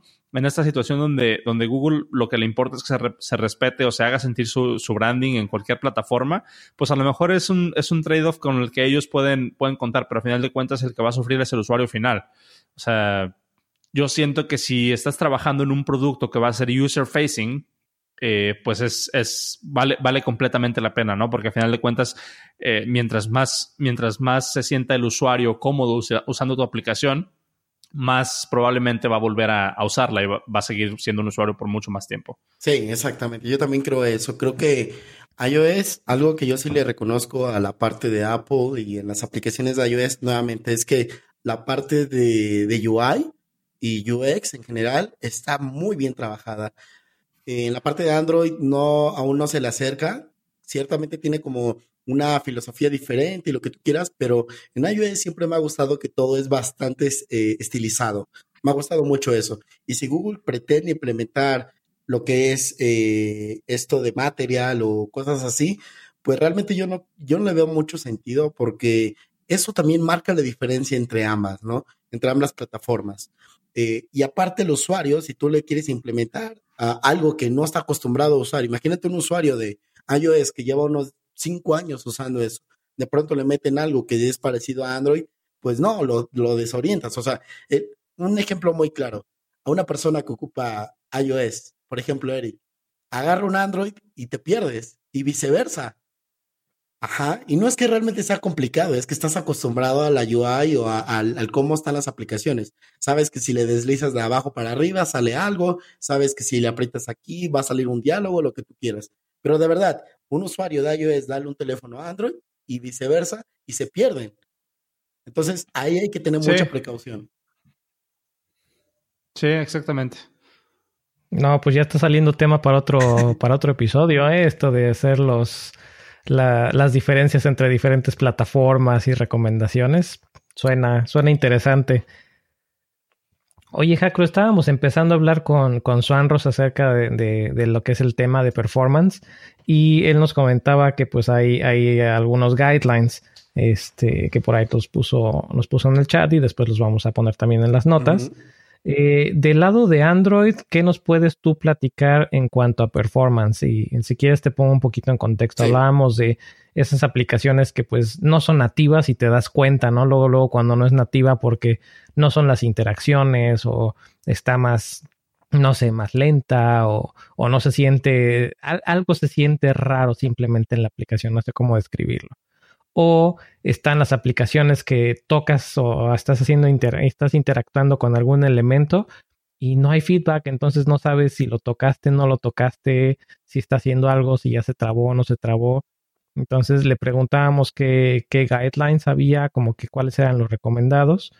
Del lado de Android, ¿qué hay? ¿Qué nos puedes platicar de esto? Eh, con, con esa cuestión de, de guías, eh, material, por ejemplo, algo que comentabas tú de la interacción del usuario. Hay muchas aplicaciones. A mí, como me purga ver esas aplicaciones que están en la tienda de grandes empresas que están horribles, que ni siquiera te avisan justamente cuando le picas, como en pagar en una acción tan importante y no te muestra nada, ni un diálogo, ni un progress, nada. Y por ejemplo, con el tema de material, empezaron justamente con esta animación de que le picas al botón y es como que se va expandiendo una burbuja dentro del botón. Y te dice, oye, ya le picaste, no le piques dos veces, no seas usuario. Entonces, em, en, esos temas, el material design te ayuda justamente para el tema de, de, estarle avisando al usuario de que está pasando algo. Por ejemplo, hay algo que también este, existe que es el, uh, el navigation, pero en la parte de abajo, como en iOS también, y en Android ya ahorita ya es muy sencillo porque simplemente le agregas como tus, eh, tus vectores y esta cosa automáticamente cuando tú le picas le cambia el color, le da una animación y le ayuda justamente para que el usuario sepa que está pasando algo. Y eso el, desarrollador ya no lo hace.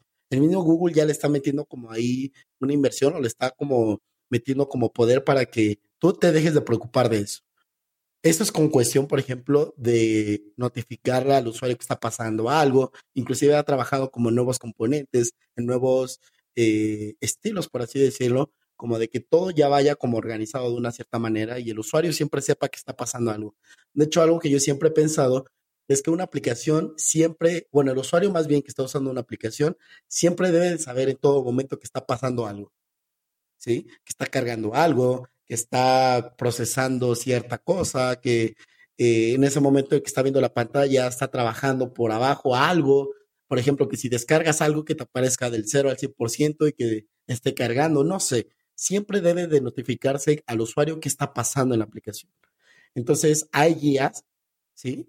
Y esas guías vienen a partir justamente del material eh, design.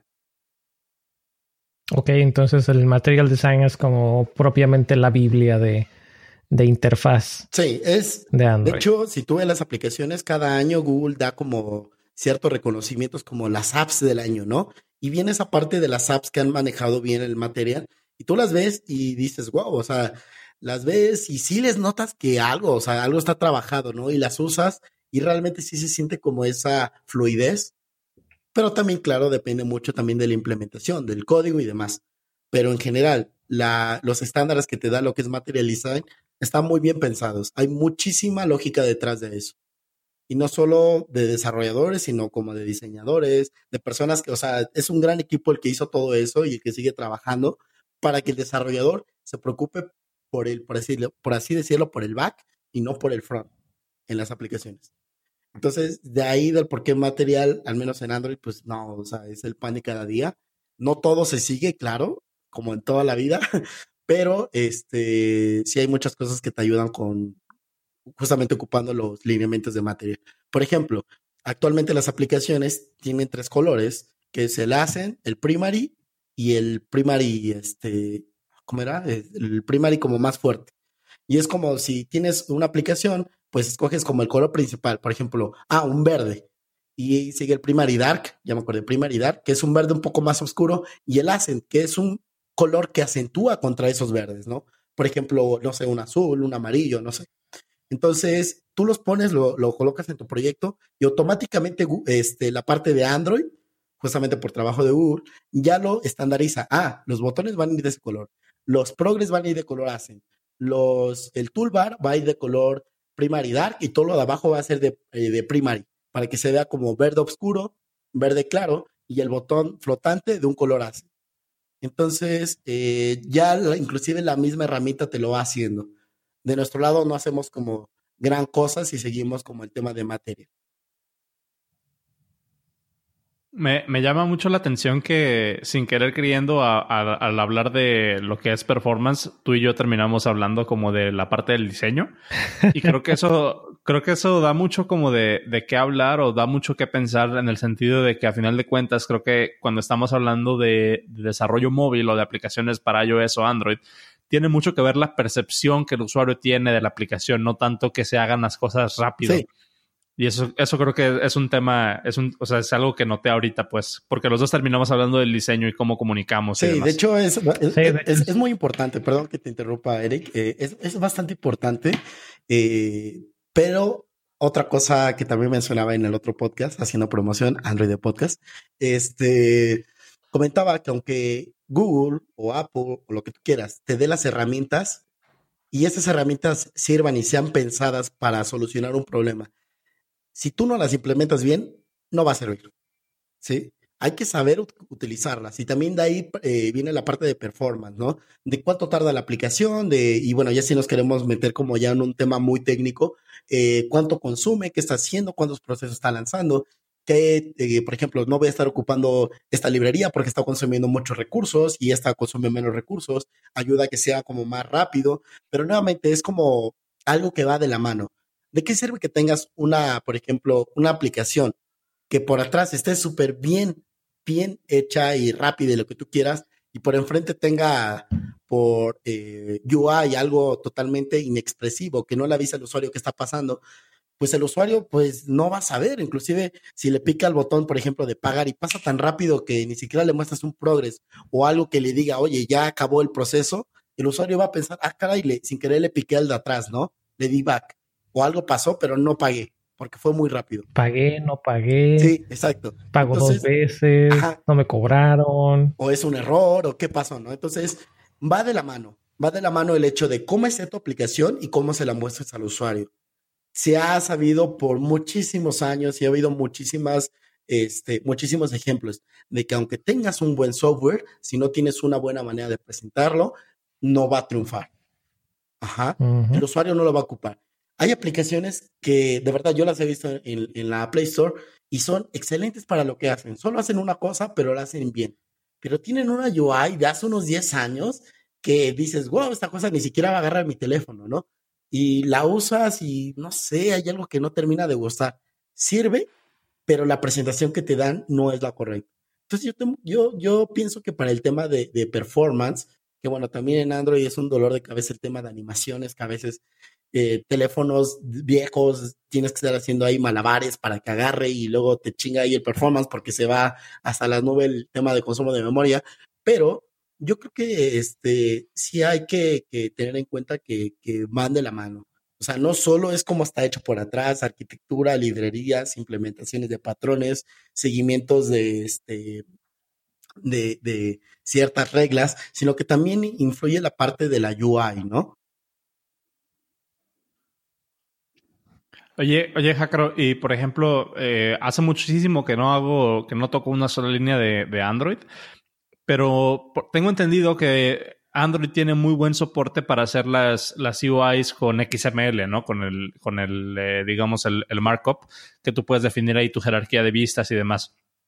En iOS, por ejemplo, cuando estamos hablando en el, en, el, en el, tema de performance, nosotros también tenemos como el equivalente, que es utilizar storyboards o, nibs, que básicamente es un drag and drop de los elementos de, del UI. Pero, por ejemplo, en, iOS sí tenemos nosotros como que ese, ese penalty de que si tu aplicación tiene muchos storyboards, esos storyboards los tienes que cambiar, eh, los, tienes, los tienes que cargar en tiempo de ejecución y eso puede hacer que tu aplicación todavía tarde aún más en cargar. Que al contrario de, por ejemplo, si haces, si haces las, las, vistas directamente con código y nada más las empujas directamente con código sin tener que cargar el, el, resource de XML, ¿en Android tienen ustedes algún penalty por utilizar esas herramientas de, del, del, Interface eh, Builder de, para hacer, para hacer pues UIs? quiero comentar es que Android Studio, los chicos de JetBrains, se han esforzado muchísimo junto con Google para ofrecer como una mejora ahí porque antes era, ay, era tan horrible ocuparlo, en serio, era un dolor de cabeza horrible. Em, por ejemplo, si tú lo haces a mano o lo haces con el entorno gráfico, realmente no hay como mucha diferencia, pero, pero, eh, actualmente ya tenemos algo como lo que es el coordinator. Dejamos de ocupar el tema de relatives, linear layouts, grid layouts. Y ahorita ya es puro como el tema de coordinator, constraint, cosas así para hacer este, que las interfaces hagan grandes, chiquitas, como un responsive, básicamente.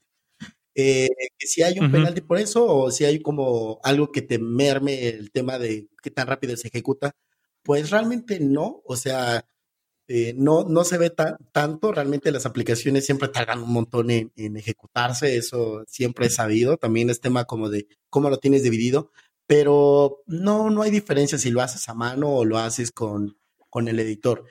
Yo, por ejemplo, pues ocupo mucho el editor, eh, porque me le presto más importancia a lo que hay atrás, que a lo mejor no está tan bien, pero le presto más importancia porque la parte de enfrente con el constraint layout eh, te lo hace más fácil, como que le dices, ah, mira, ¿sabes qué? Estírate a lo, a lo ancho, quédate justo a lo alto y esto lo amárralo con el elemento de acá abajo, por ejemplo, un text view, amárralo con un botón que va centrado, entonces siempre que se ejecute el botón va a estar en medio y el elemento de arriba va a estar amarrado a él.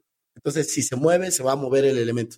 Entonces, no, no, no hay como, como un castigo o algo por ahí por hacerlo con la interfaz gráfica o hacerlo como a mano, ¿no? Puedes tener N cantidad de, de, elementos o de XML, si no, no va a pasar nada. Órale. Nice. No, pues gracias por invitarnos a su podcast, oigan.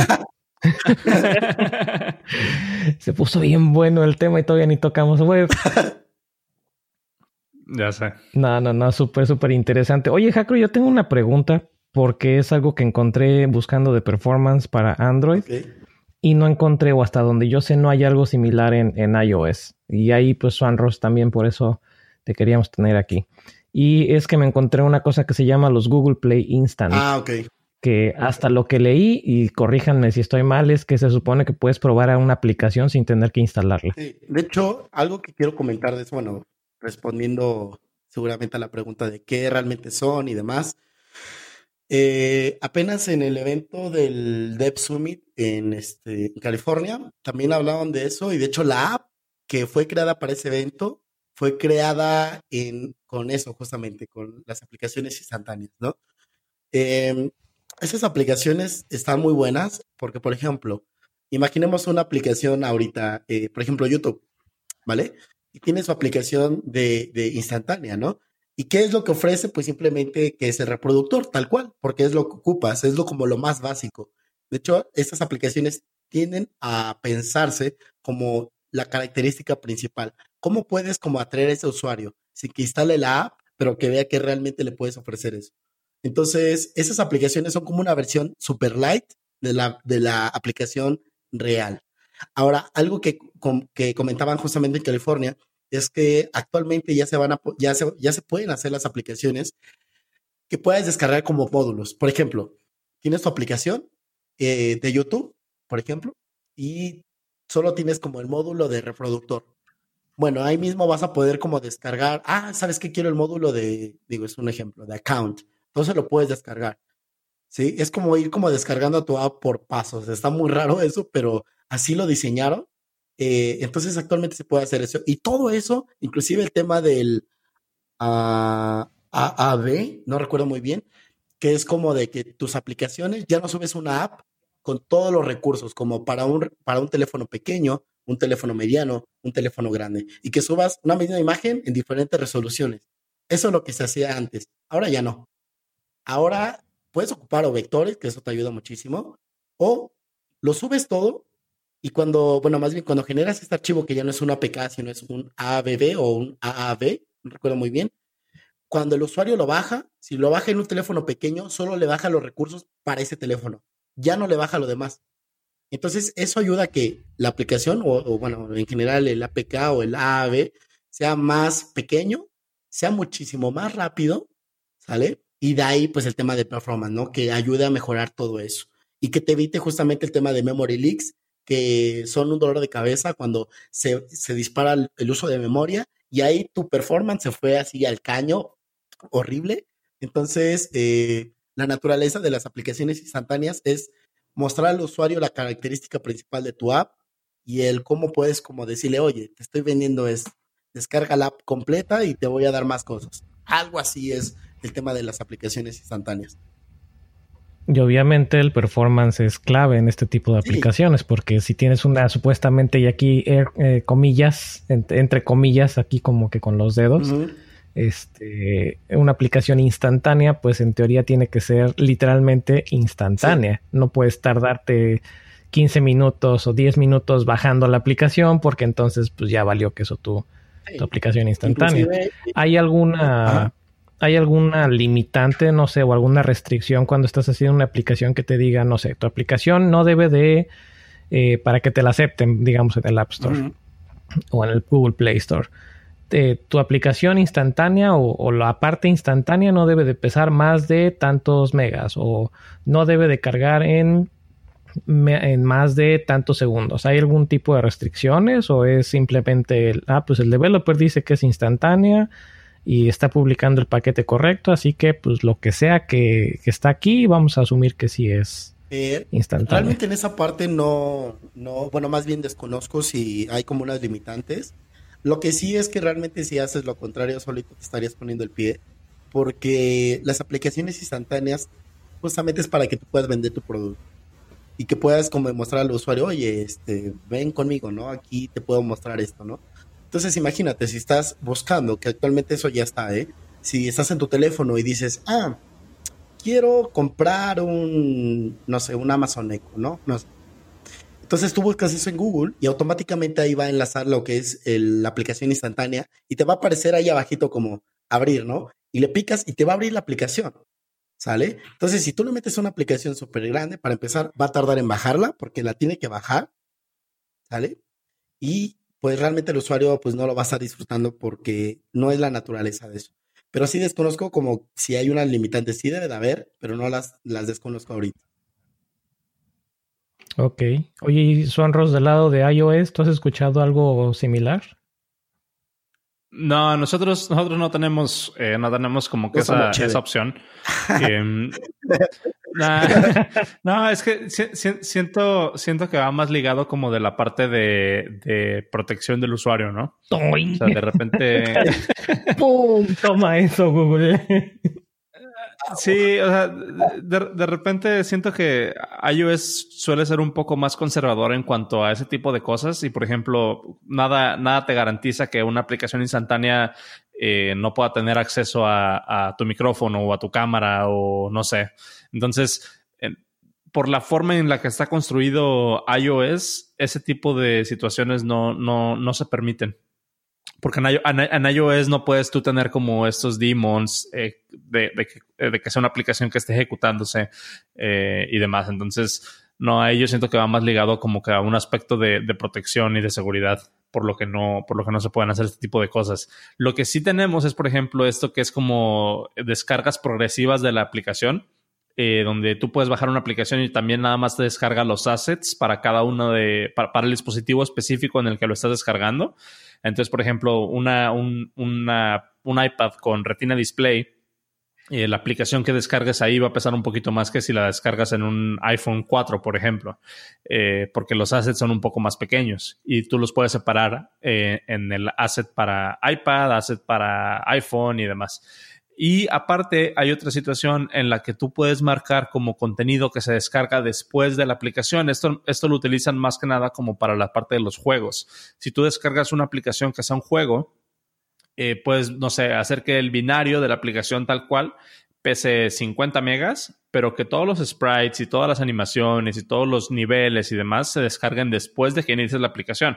No sé si se han fijado cuando bajan algún juego en iOS les aparece un, un loading y demás. Entonces ahí este ahí lo, lo, lo, hacen como la, diferida de, la descarga de, los assets. Y pues eso es como otra de las estrategias que se pueden utilizar, ¿no? Para, para mejorar el, performance o, digamos, pues el, funcionamiento de la aplicación. Yo, yo creo que en esa parte también, más que por querer meter mano a los datos o al acceso al usuario de la parte de Google, lo hacen obviamente por, por el tema del dinero, eh, porque si tú estás, o sea, ¿cuántas veces a nosotros no nos ha tocado de que, eh, por ejemplo, estamos en algún lugar donde no tengamos Wi-Fi y necesitamos ocupar una aplicación para comprar un boleto, por ejemplo, y ves las aplicaciones y no manches, o sea, las de iOS son pesadísimas, o sea, yo me quejo ahí por 30 megas o algo así, las de iOS son pesadísimas, pero si tienes una versión de 5 megas y te va a ayudar en ese momento,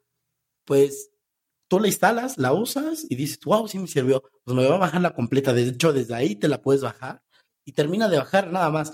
Entonces, yo creo que lo hacen más como por ese tema, quieren como acaparar todo el mercado, que de hecho tienen la gran parte, pero quieren acaparar más, es decir, ya no uses eso, ocupa las aplicaciones, ocupa las aplicaciones que están hechas en nuestra tienda. Entonces, eh, yo lo veo por esa parte, porque de verdad se cansaron así de mostrar ejemplo tras ejemplo tras ejemplo de busca esto en Google y te aparece la aplicación instantánea, la abres y funciona. O sea, y dices, wow, o sea, realmente lo, lo haces sin que tener que bajar una aplicación grandísima. Por ejemplo, una, la aplicación de YouTube también es pesada. Y si tenés que bajar todo eso, ya lo estás reproduciendo y tienes como ciertas características. Yo creo que lo hacen más por eso, por querer como abarcar más, más que por querer robar. Sí, es como.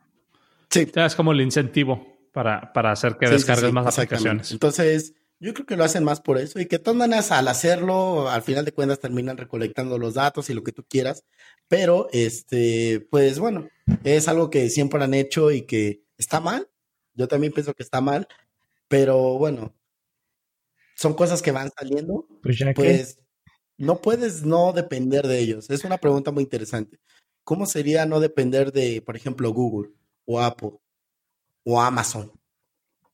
No sé realmente si se puede. Bueno, pero eso, eso ya es, eso ya es tema para otro, para otro podcast más. Y esto de, ándale, esto de las instant apps me hizo, o bueno, salió principalmente del, del link o del, del tema que pues le dio pie a este episodio, que son los AMP. Mike, ¿cómo ves? ¿Nos puedes explicar un poquito de los que son los AMP? Claro, claro. Pues AMP eh, es una abreviatura que quiere decir Accelerated Mobile Pages o páginas móviles aceleradas, que es más, eh, poniéndolo como en, en, términos prácticos, es una página que tiene muchas optimizaciones, una página web que tiene bastantes optimizaciones y aparte de eso está servida eh, pues desde los CDNs de Google, ¿no? Para que jale más rápido. Entonces esa es como en sí lo que son las páginas AMP.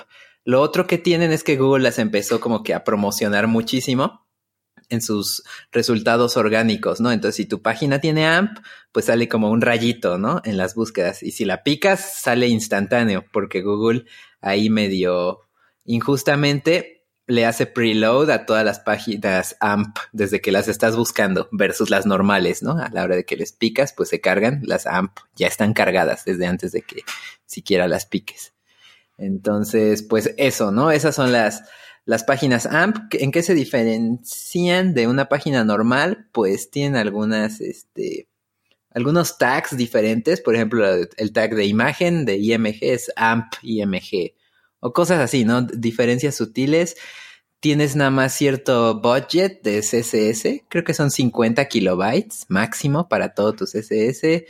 Eh, no hay JavaScript en sí, hay como otra cosa así medio diferentita con la que puedes hacer interactividad más o menos. Y pues bueno, es, es esa la onda, ¿no? Tratar de hacer más rápida la web eh, por un lado, esa es como que la causa noble, por otro lado, pues está el hecho de que todo esté hosteado por Google y, pues que, que no, no, o sea, si quieres eso tienes que a huevo esté dentro de Google, Entonces, no, Oye, esa no me la sabía, no sabía que... Y sí es un requisito forzoso porque la, la, por lo menos la, digo, sé que en Google es quien había empezado a meter lo de los, los AMP, pero no es como que un open standard o, algo que sea como que más genérico. O sea, no puedo, forzosamente si hago mi, o si optimizo mi página para que sea eh, AMP o para que tenga una versión AMP, a fuerza va a estar dentro del caché de Google. Mm, buena pregunta, pero me parece que, que sí. Eh, de, entrada, eso de AMP, pues el que le está haciendo Power by, pues es Google, ¿no? Así como eh, TypeScript es Microsoft, a pesar de que sea abierto, pues tiene ahí el fondeo para que sea más de parte de Microsoft, pues lo mismo con AMP, ¿no? Es, es por Google. Y sí, efectivamente, tú puedes hostear tu código AMP, pero si quieres que salga pues en los resultados de Google y tenga ese resultado, ese como trato preferencial, pues va, lo va a tener, lo va a tener que hostear Google, ¿no? Y, y, bueno, si, de hecho, si no quieres, o sea, si no quieres hacer las optimizaciones de, de AMP, pues de por sí puedes lograr velocidades similares o, o mejores, no, no usando AMP, solo haciendo como buenas prácticas, pero obviamente no vas a tener esa ventaja injusta que tiene AMP, ¿no? Del preload en la página de resultados, ¿no? O sea, ahí como que no se ve la paridad de Google de si de, veras le importa tanto el performance, ¿por qué no le hace prefetch a las páginas que cumplan X, Y y Z requisitos en vez de solo las de AMP que tengan ellos el poder y esté dentro de su dominio, ¿no? Pues yo creo que es, es injusto y no, porque el, el, hecho de que pases como una página AMP, pues ya está implicando ciertas, ciertas cosas, ¿no? Como lo que, lo que mencionabas.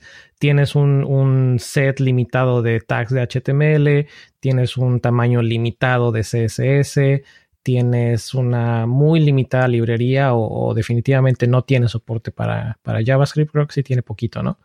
tiene cierto soporte, entonces estás asegurando por el hecho, prácticamente por el hecho de, seguir esta, este estándar, estás asegurando que vas, vas a tener una versión muy ligera que va a cargar muy rápido, que es lo que pues el propio nombre lo dice, ¿no? Accelerated. Claro. Creo que ahí, ahí creo que lo único que se me hace injusto o, donde ve, creo que es por donde va tu, tu argumento de, de, injusto, es que pues esté hosteado con, con Google.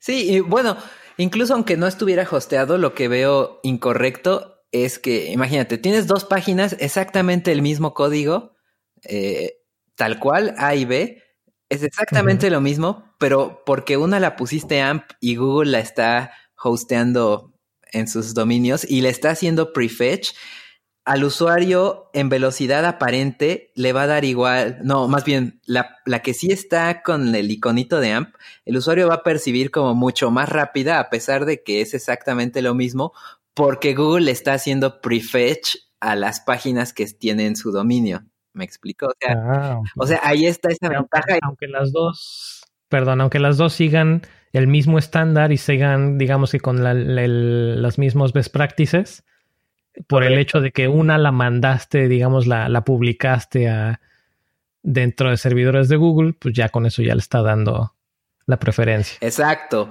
Entonces, si, si Google de, de veras fuese eh, así de partidario de, de la velocidad y eso, pues simplemente porque alguien cumpliera los mismos requisitos de, de AMP, aunque no la hostease, pues tendría que tener eh, pues derecho a que tuviese el prefetch, ¿no? O que se pudiese percibir igual de rápido pues el contenido, me explico. Correcto. A, mí me da como, como sentimientos encontrados eh, ese tipo de situaciones porque eso nada más habla de que Google tiene un monopolio sobre, sobre la búsqueda en pues Internet. Sí, esa, realidad Entonces, que se puede hacer. No sé, no sé cómo sentirme al respecto. Pues, usa otro, usa otro buscador, usa DuckDuckGo. Que de hecho, eh, eh, apenas vi un que estaba muy bueno, que era como, ven esos teléfonos flexibles, que es como un teléfono y lo desdoblas y abajo aparecía como la imagen del gato llorando y es como de el terror para los desarrolladores web que tienen que estar como redimensionando eso y también para los developers mobile, porque qué va a pasar cuando lo dobles y cómo se va a ver la UI, ¿no? Porque no está pensado para eso. ahorita, ahorita a nadie le importa eso porque no es de Apple. Ya que salga el de Apple sí nos preocupa. No sé, a mí me llama y no me llama la atención. Eh, me llama que lo tenga ya te llama. No, no, no, o sea, aunque no sea de Apple, déjame, déjame te explico. O sea, me llama la atención por el hecho de que puedes tener una pantalla mucho más grande contigo, porque hay casos en las que, aun por más grande que sea, en este caso, tu iPhone 10, 10S Max, por más grande que sea la pantalla, no es el tamaño de una pantalla de una tablet. Entonces hay veces en las que quisieras leer o quisieras interactuar con cierta página o con cierta aplicación eh, en un espacio más grande sin tener que andar cargando, pues bueno, poniéndonos en contexto Apple, sin tener que de andar cargando tu iPad. O en contexto Android, pues sin tener que andar cargando tu tablet Android o tu, eh, tu Chromecast, no, tu Chromecast, no, tu Chromebook. Eh, entonces, el hecho de tener este, la pantalla flexible sí me llama la atención por eso, ¿no? Que puedes tener una pantalla más grande sin tener que eh, estar llevando un dispositivo más, más difícil de llevar contigo. No es tan fácil de ponértelo en la bolsa del pantalón o en la bolsa de la chamarra o, de llevarlo contigo.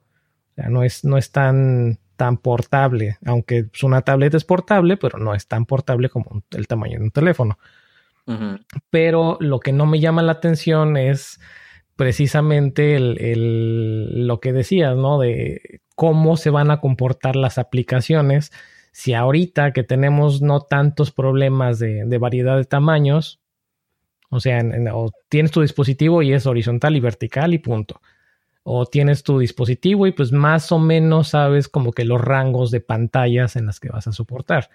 Pero entran estos dispositivos que pueden cambiar de, resolución sin que los gires, simplemente hubo un, como que un redimensionado y cómo vas a manejar estos casos o cómo vas a manejar el caso de si está doblado, ah, pues qué muestras de un lado, qué muestras del otro, cómo lo muestras, qué ocultas, ¿no? Entonces por ahí como que ya no me llama tanto.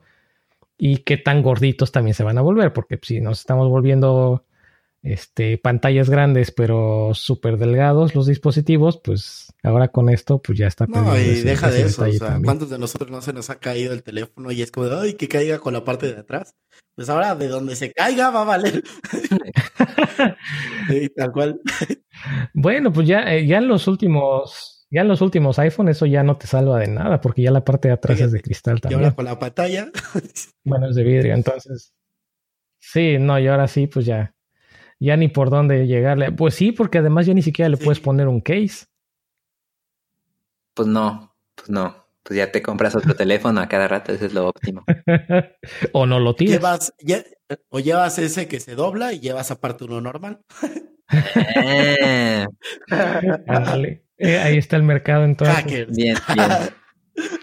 Pero, pero bueno, eh, hablando de, este tema como de performance web y, y AMP, pues sí, ¿no? Es, es una serie de, de buenas prácticas que se pueden hacer independientemente de, de que uses AMPA fuerza o no, pues hay algunas cosas que, que puedes hacer para que se mejore la velocidad de tu página, ¿no? Y está muy similar a lo que platicaba este Oscar, ¿no? O sea, diferir la carga de algunas de tus partes de, de, tu aplicación, ¿no? A lo mejor, no sé si han notado cuando entran a YouTube que cargan, que nada más sale como el esqueletito, ¿no? Como los cuadraditos y todavía no están rellenadas las imágenes, ¿no? lo hacen de alguna manera para que cargue rápido, para mandar al usuario de golpe, pues un shell de la aplicación que se va hidratando poco a poco, ¿no? De tal manera que, que reduzcas tu tiempo a interactivo, ¿no? Hay, varias métricas ahí que, que son buenas, de, o sea, que no importa que, que, tu aplicación siga pesando, digamos, lo mismo, pero en la manera en la que la percibe el usuario, pues hace una diferencia enorme, ¿no? ¿Qué tan rápido puede tu usuario usar el feature más core de, de tu app, ¿no? O sea, qué tan rápido puede buscar, qué tan rápido puede ver esto. El time to interactive. Exacto. Y no solo... de hecho, perdón que te interrumpa, de hecho varias cosas que, que, que comentaba tanto Oscar como Jacro, eh, sí estaba yo escuchándolos y, decía, ay, eso es en web, esto, eso es esto, ah, en, en, web eso podría ser aquello. Por ejemplo, lo, de las librerías eh, dinámicamente ligadas y estáticamente ligadas. Eh, lo veía yo con, y me, tú me corregirás, Mike, en esto. Eh, cuando tienes tu librería, digamos, o el equivalente a tenerla ligada de forma estática, es pues es literalmente el tener todo tu mega bundle con todas tus dependencias. Sí, es correcto. Este, tener el, las librerías ligadas de forma dinámica, pues una de las cosas que se me ocurrió luego, luego fueron los, eh, el tree shaking. Ah, pues defines qué es lo que va a cargar en tu, ¿cómo le llaman? El, before default, lo que va a cargar en la pantalla ah, cuando, lo primero que se, que se ve, digamos, lo más, lo, lo, estrictamente necesario y lo demás como que te lo, te lo genera tu, eh, tu webpack o tu herramienta que estés ocupando para generar tu bundle te, este, te genera otros JavaScript secundarios, ¿no? Que se van cargando a la marcha. Este, ¿qué otras cosas me sonaron por aquí? Es más, hasta lo tenía yo en, mi acordeón de los temas. Eh, sí, eh, nada más aclarando eso, lo que comentabas, más allá de tree shaking, ese es el code split, o sea que estás ah, partiendo en pedacitos. Pero de una vez aclarando que es el tree shaking, es este, la eliminación del código no usado, ¿no? Más bien, si tienes un, una librería que hace cinco cosas, pues no necesitas, y solo necesitas una, pues no vas a mandar las cinco, ¿no? Sino nada más. Ah, no vas a incluir las otras cinco. Esa una. Entonces ese es el, el concepto del tree shaking. Tienes razón. Sí, que, eso también está, por ejemplo, en, iOS y es una de las ventajas de cuando ah, utilizas una librería estática, de que pues tienes que meter todo, todo la librería, no nada más, no, no puedes extraer nada más una función. Claro. Sí, pues está, está, similar. Es, bueno saber que las buenas prácticas se mantienen por doquier. Ándale. Y la otra que comentaban de que van descargando, uh, está por ahí el tema también de las Progressive Web Apps, que también, si mal no recuerdo, es otra iniciativa que por ahí anda haciendo Push Google. Es correcto. Solo que esa sí está un poco más abierta que AMP. O sea, esa no, no tiene tanto que ver con, con Google, ¿no? Porque hay cada quien hostea su, como su core, o como decirlo, como el cerebrito, ¿no? De tu Progressive Web App. ¿Y, qué es una Progressive Web App? Es un pedacito de, JavaScript que cumpliendo ciertos requisitos, que es que esté servido eh, seguro, HTTPS, que tenga algunos pedazos de información mínimos, ¿no? Título, una foto, un, color, y ya con eso ya puedes tener tu, tu Progressive Web App que no haga nada, ¿no? Pero obviamente la puedes ir ampliando a tener cosas más inteligentes como servir offline, este, hacer algunas cosas que parecerían como más nativas, pero, pero no necesariamente. Y así, ¿no? Como difuminar esa línea entre app nativa y app web, como que eso es lo que se trata de hacer con las Progressive Web Apps. Y recientemente, recientemente empezaron a agarrar más vuelo porque pues ya Apple también ya quiso, entonces ya son relevantes, ¿no? Ok, ok, ok. Está interesante este episodio. Ya finalmente está balanceada la balanza entre los Google, entre los Apple y los Google. Oigan, y ustedes, chavos, chavos web, ¿qué han visto, por ejemplo, de, de WebAssembly? No, pues nada, que se Probablemente lo mismo que tú. lo digo, y estoy tal vez asumiendo, ¿no? Que no has visto nada, pero no, no lo he tocado para nada. Y lo que lo poco que he leído acerca del tema es que precisamente es similar a, a, mencionar ensamblador como tu lenguaje de programación. O sea, va a ser para casos muy específicos y no para todas las aplicaciones y todas las webs. Como que va a ser algo más, más enfocado a tal vez a librerías. No sé, vamos a poner un ejemplo como como que más enfocado a un, a un Lodash o a un jQuery, como son casos más específicos de, utilerías y no toda tu aplicación en, en WebAssembly. Pero eso es lo que yo, lo que yo he visto, no es, no estoy afirmando que eso sea ¿no? el, caso específico. Lo que me gusta es que, si mal no recuerdo, es una iniciativa de Mozilla. O eran los, o eran los que le estaban dando push, por lo menos más reciente, pero hasta donde yo sé, Mozilla eran los que le estaba era, era proyecto ahí de, parte de Mozilla.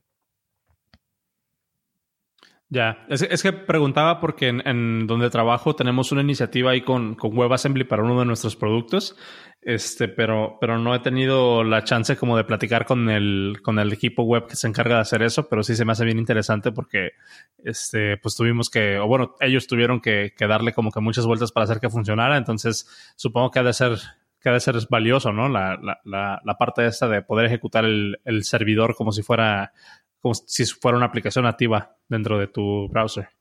Supongo, pero la verdad sí estoy, estoy con mínimo entendimiento de cómo funciona WebAssembly, así que solamente tengo las bases de los que podrían ser los use cases, pero hasta ahí. Ni siquiera he visto código, no me he metido a ver nada de código de WebAssembly. Lo que me llama es que es, del lado de, de, Mozilla, así que como que últimamente estoy más, más del lado de Mozilla en estas cosas. Simón. Oye, Mike, entonces nos decías de los Progressive Web Apps y, todo esto. Hay, una otro producto, desafortunadamente o afortunadamente, otro producto de Google que has mencionado varias veces en otros episodios y que ya salió por lo menos un par de veces en este y es Lighthouse. ¿Qué nos puedes platicar de Lighthouse? Sí, de hecho solía no ser de Google, pero pues ya, ya ahora es de Google, ¿no? O siempre fue de Google. No sé, bueno, el chiste es que Lighthouse es como... Era el Page Web Speed, ¿no? O el Page Speed, lo que creo que evolucionó después en Lighthouse. Estuvieron ambas, pero te digo que Google adquirió eh, Lighthouse y ya lo integró súper a, eso, ¿no? O sea, eran diferentes reglas. De hecho, era mucho más light o más como burrito el de Google antes de tener este ya el punch que, que trae Lighthouse, ¿no? Entonces, poniendo en contexto qué es, Lighthouse es una herramienta open source igual, pero ya obviamente mantenido por Google que te sirve para auditar páginas web y encontrar áreas de oportunidad para mejorar, ¿no? Y pues continuamente se pone más perro eso. Entonces, para dar mejor, mejor este, como experiencia a los usuarios, ¿no? Entonces, sacar ¿Nos puedes poner un poquito, perdón, nos puedes poner un poquito de contexto por qué se pone más perro? Pues cada vez, ah, pues cada vez es más sofisticado todo esto de la programación web, entonces cada vez hay que hacer más cosas para, para cortar más tiempo, ¿no? Y dar una mejor experiencia. Entonces, al estar tratando de alcanzar el tanto por ciento que nos falta de usuarios, estás hablando de el usuario, los usuarios que faltan, ya no son de Estados Unidos, sino son pues de India, de África, de países en desarrollo donde no tienen ni aparatos tan buenos ni conexiones tan buenas. Entonces, para alcanzarlos necesitas traer una optimización cañona para que pues se interesen en lo, en lo que tienes, ¿no?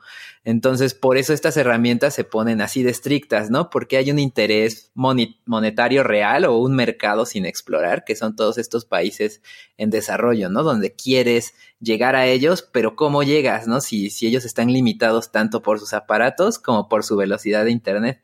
Y no solo pasa web, ¿no? También por ejemplo, en las aplicaciones Facebook tiene su Facebook Lite, ¿no? Que pesa 2 megas, lo que según yo debería pesar Facebook para lo que hace, ¿no? Y no 500. Pero... Pues es que si no, como, como tracking. Pues sí, pues sí. como listening. Como face recognition. Pero pues según este Oscar, que son otras cosas. Pero bueno, bueno, bueno. Eh, bueno, el chiste de, de, estas herramientas de Lighthouse, entonces te piden por ejemplo, no tengas más de tal cantidad de nodos en tu código de HTML, ¿no? Porque tarda más tiempo en procesar y renderizar este, el navegador si te pasas de tantos, ¿no? Entonces, ¿qué, qué puedes hacer para mitigar eso? Eh, pues estar desechando y eliminando cosas conforme el usuario ya las deja de ver, ¿no? Entonces, por ejemplo, si, si intentas encargar Twitter y, y, no existiera ese nivel de optimización, pues se, se tronaría cualquier computadora, ¿no? Si cargan infinitos tweets, aunque no los estés viendo, ahí están, pues, pues truena, ¿no? Mil imágenes ahí que no has visto, un millón de textos, pues no, ¿no? Entonces, este tipo de cosas, como que no las ves, pero sí son, son importantes, ¿no? A lo mejor las imágenes también, este, no cargarlas de golpe, ¿no? Sino hacerles lazy loading, ¿no? un poquito antes de que el usuario vaya a llegar a verlas, ya las cargas y, ni antes ni después, ¿no? Para que todo sea más fluido, ¿no? Igual, cierto límite de colores, cierto límite de, de fonts, cierto límite, ¿no? O sea, son este tipo de límites y lineamientos que son para tener una experiencia más, más rápida para los usuarios, ¿no? Utilizar el caché del servidor. Exacto. Utilizar CDNs. Tener CDN, tener tu Progressive Web App que responda incluso offline. Hay bastantes cosas ahí que se pueden hacer. Eso de Progressive Web Apps dentro, de, dentro del Lighthouse se me hace un poquito misleading. ¿Y a qué voy? Bueno, para empezar, antes de que toques yo tema, ¿cómo nos puedes decir cómo usamos Lighthouse? Sí, vamos a decir que yo tengo mi website y quiero probar mi website con, Lighthouse. ¿Cómo lo hago? Pues hay varias maneras. Puedes buscar así nada más en Google Lighthouse y, uh, viene. Let me Google that for you. Sí, y, viene, ¿no? Tal cual. Pero eh, si, si quieres no hacerlo, o, bueno, esa es la manera como gráfica o, fácil que, que, yo diría para usarlo. Pero obviamente al ser un tool open source, pues lo puedes instalar en tu terminal y ya le puedes dar Lighthouse y espacio, una página y boom, te da el reporte ahí directo, ¿no? Entonces también eso es lo cool de que sea eh, CLI open source, pues lo puedes usar sin que lo vea nadie más, ¿no? Mm, no sé, tú me imagino que prefieres usarlo desde la, desde la terminal porque hasta donde recuerdo es, es como que en donde vives en, en tu código. Es correcto. Pero... Además, eh, desde la terminal puedes exportar tus reportes como HTML o como JSON. Y pues ya, de hecho, todas estas interfaces este, de las páginas lo que son son visualizadores de esos JSON, pues hechos web, ¿no? Entonces hay mucha información que está en esos JSONs que a, lo mejor en las páginas como visuales no salen, eh, porque pues a, X o Y persona no se le hizo relevante y pues no, en la página no viene tanta información, pero pues tú como usuario desde la herramienta CLI pues puedes explorar todo, todo, todo, ¿no? O en los JSONs que escupe. Ok, pero bueno, lo que iba con esto era que las últimas veces que yo he utilizado Lighthouse, precisamente me ha salido esta información de que lo puedes instalar como línea de comando. O la otra es que antes lo podías usar, sobre todo cuando eran los tiempos de, del PageSpeed, que es otra herramienta diferente, lo podías hacer desde una página, desde una página web. Le ponías tu dirección y eso te aventaba el resultado pero hasta donde yo recuerdo las últimas veces que he usado Lighthouse es si no quieres usar la línea de comando, lo usas desde Google Chrome. O sea, abres, abres Chrome, abres tu DevTools y uno de los, de los tabs que está en el DevTools es precisamente Lighthouse. Exacto, es, es la herramienta de, de, auditar y hace eso, ¿no? De hecho, lo cool de eso es que puedes auditar pues una página en localhost. Bueno, igual con, con la herramienta CLI, pero pues como dices, con la comodidad de que está todo dentro de Google y salen, bueno, dentro de Chrome y salen ahí tus reportitos y tu calificación, ¿no? Entonces, es como una manera más fácil y ni siquiera técnica, pues lo puedes abrir directo desde tus pestañitas de, del inspector de Chrome. Ok, y a lo que iba con lo que tal vez estoy, eh, lo más probable es que esté mal, pero lo que se me hace un poco misleading o se me hace un poco no sé cómo traducirlo, igual si ahí sí, sí me pueden dar una idea, es que si tienes tu página o tu sitio sencillo, realmente es tal vez una página eh, estática o tal vez es una página con, generada con Hugo o con, eh, no me acuerdo, con Gatsby o con este tipo de plataformas que son estáticas o tienes muy poca interactividad, no se me hace algo que realmente te interese tanto hacer un, Progressive Web App. O sea, el, primer score definitivamente lo creo que lo, quieres buscar, que es el, el, speed, porque es precisamente qué tan rápido va a cargar al usuario, ¿no? Qué tantos assets tienes, qué tan rápido va a cargar, qué tal estás usando caché, las cookies, etc, etc, etc pero no necesariamente todos los websites tienen que ser o deberían de ser Progressive Web Apps. Y hay veces en las que por no seguir algún estándar de Progressive Web App, puedes tener una muy buena velocidad o un muy buen score de velocidad, pero un pésimo score de Progressive Web App. Sí, es correcto. Bueno, ahí cuando tú le das este e, e, en la herramienta de auditar, tú puedes decirle qué quieres que te evalúe y qué no. Entonces puedes quitar la palomita de Progressive Web App y pues ya subir tu score, ¿no? Sin, sin hacer nada. Por otro lado, el argumento de que si tu página es muy sencilla no debería ser web app, pues por un lado sí, pero por otro lado, te decía, para tener una web app ni siquiera hay que hacer mucho, es nada un JSON con como cuatro líneas y ya tienes un, un web app que no haga nada. Pero le veo utilidad al menos para complementar el caché que ya deberías tener de por sí del lado backend, pues tener también una especie de caché frontend, ¿no? Que, que sea rápido, ¿no? ¿Para qué volver a cargar las fonts dos veces, ¿no? ¿Para qué volver a cargar el, el CSS si no cambia tan seguido, ¿no? En ese lado, cualquier página, no importa cuál sea, se beneficia de, de eso, ¿no? Sin, sin tener que, que pensar en los otros features más complicados que puedes hacer. Te voy a dar un contraargumento. ¿No se supone que para eso también está implementado el caché en el navegador? Es correcto, pero pues es lo mismo, ¿no? ¿Por qué nada más validar en el back? Y, pero buscas validar en, el front y en el back. Ni siquiera, es, en el back. O sea, el, browser es el que está cargando tu página y si tienes una buena configuración, pues caché. Tres, ¿qué, ¿Cuál es el código de caché? ¿304? ¿302? Sí, pues ahí ya depende de qué, cómo lo quiera implementar cada navegador y pues es, es la guerra que, que vivimos. Ok, ok. Entonces tenemos también algunas cosas interesantes del lado del web. Y hay otro tab muy interesante, o bueno, que a mí se me hace interesante y también lo, lo mencionamos brevemente, tanto en Firefox como en, como en Chrome, que es para analizar no nada más este, este rendimiento con Lighthouse, sino lo que es tu performance. Y por ahí mencionábamos que estaban los, los 30 frames por segundo y los 60 frames por segundo. ¿Qué experiencia tienes tú con estos que me puedes platicar?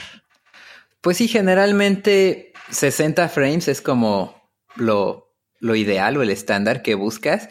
Y obviamente, pues siguiendo estas recomendaciones de, de Lighthouse, que de hecho también te mide esas cosas, pues puedes lograrlo, ¿no? Tratando de, de minimizar este, pues las animaciones o que las que sean ocupen pues el GPU en la medida de lo posible para que no se, pues para que fluyan, ¿no?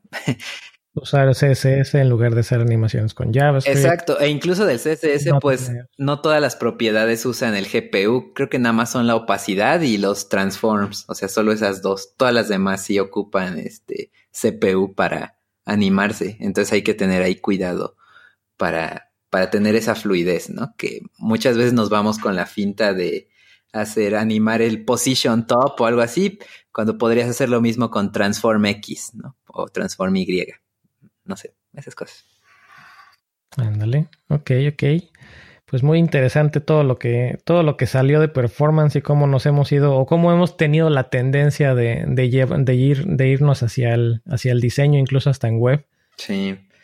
Pero bueno, creo que tenemos que ir cerrando porque Ross ya este, nos, nos puso un límite y ya nos estamos pasando. Entonces, este. no. y ya nos limitaron. Bueno, pues gracias por invitarnos al, podcast Juan y Jacro. Estuvo muy bueno el tema. Ojalá nos puedan invitar pronto. Los esperamos pronto. no, no, no. Yo, que ya saben cuando quieran, ¿eh? Estaría bueno, ¿eh? Digo, ya, ya vendiéndoles la, la idea, estaría por ahí tal vez interesante tener un, un, un, podcast en el que se hagan, no peleas, porque a mí no, no, soy, no soy fan de los versus aunque pues desafortunadamente hay la mejor forma de, evaluar algo es compararlo con, otra cosa más. Pero estaría igual ahí, no sé, platiquen en, la, oportunidad de tener un podcast donde estén hablando de Android versus iOS, cómo se, cómo se pelean entre ellos, cómo se complementan, cómo se mejoran mutuamente implementando una cosa en uno y luego en el otro. Sí, inclusive. Sí, de hecho, de hecho, Hakro ya, ya había mencionado. de hecho, ya lo estábamos platicando ahorita en el chat mientras estaban ustedes hablando. Eh. No, sí, realmente en la parte, por ejemplo, del podcast, eh, hay unos capítulos que están enfocados a la parte de hacer esas comparaciones versus iOS.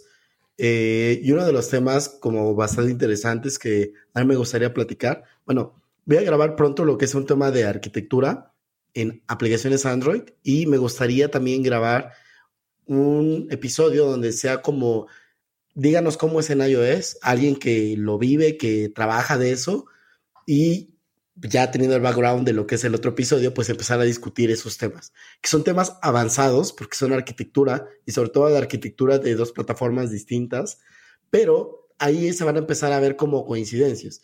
Por ejemplo, yo recién, este, junto con mi equipo eh, de Android, hemos estado como debatiendo con el equipo de iOS el que se implemente lo que es programación reactiva en las aplicaciones de iOS.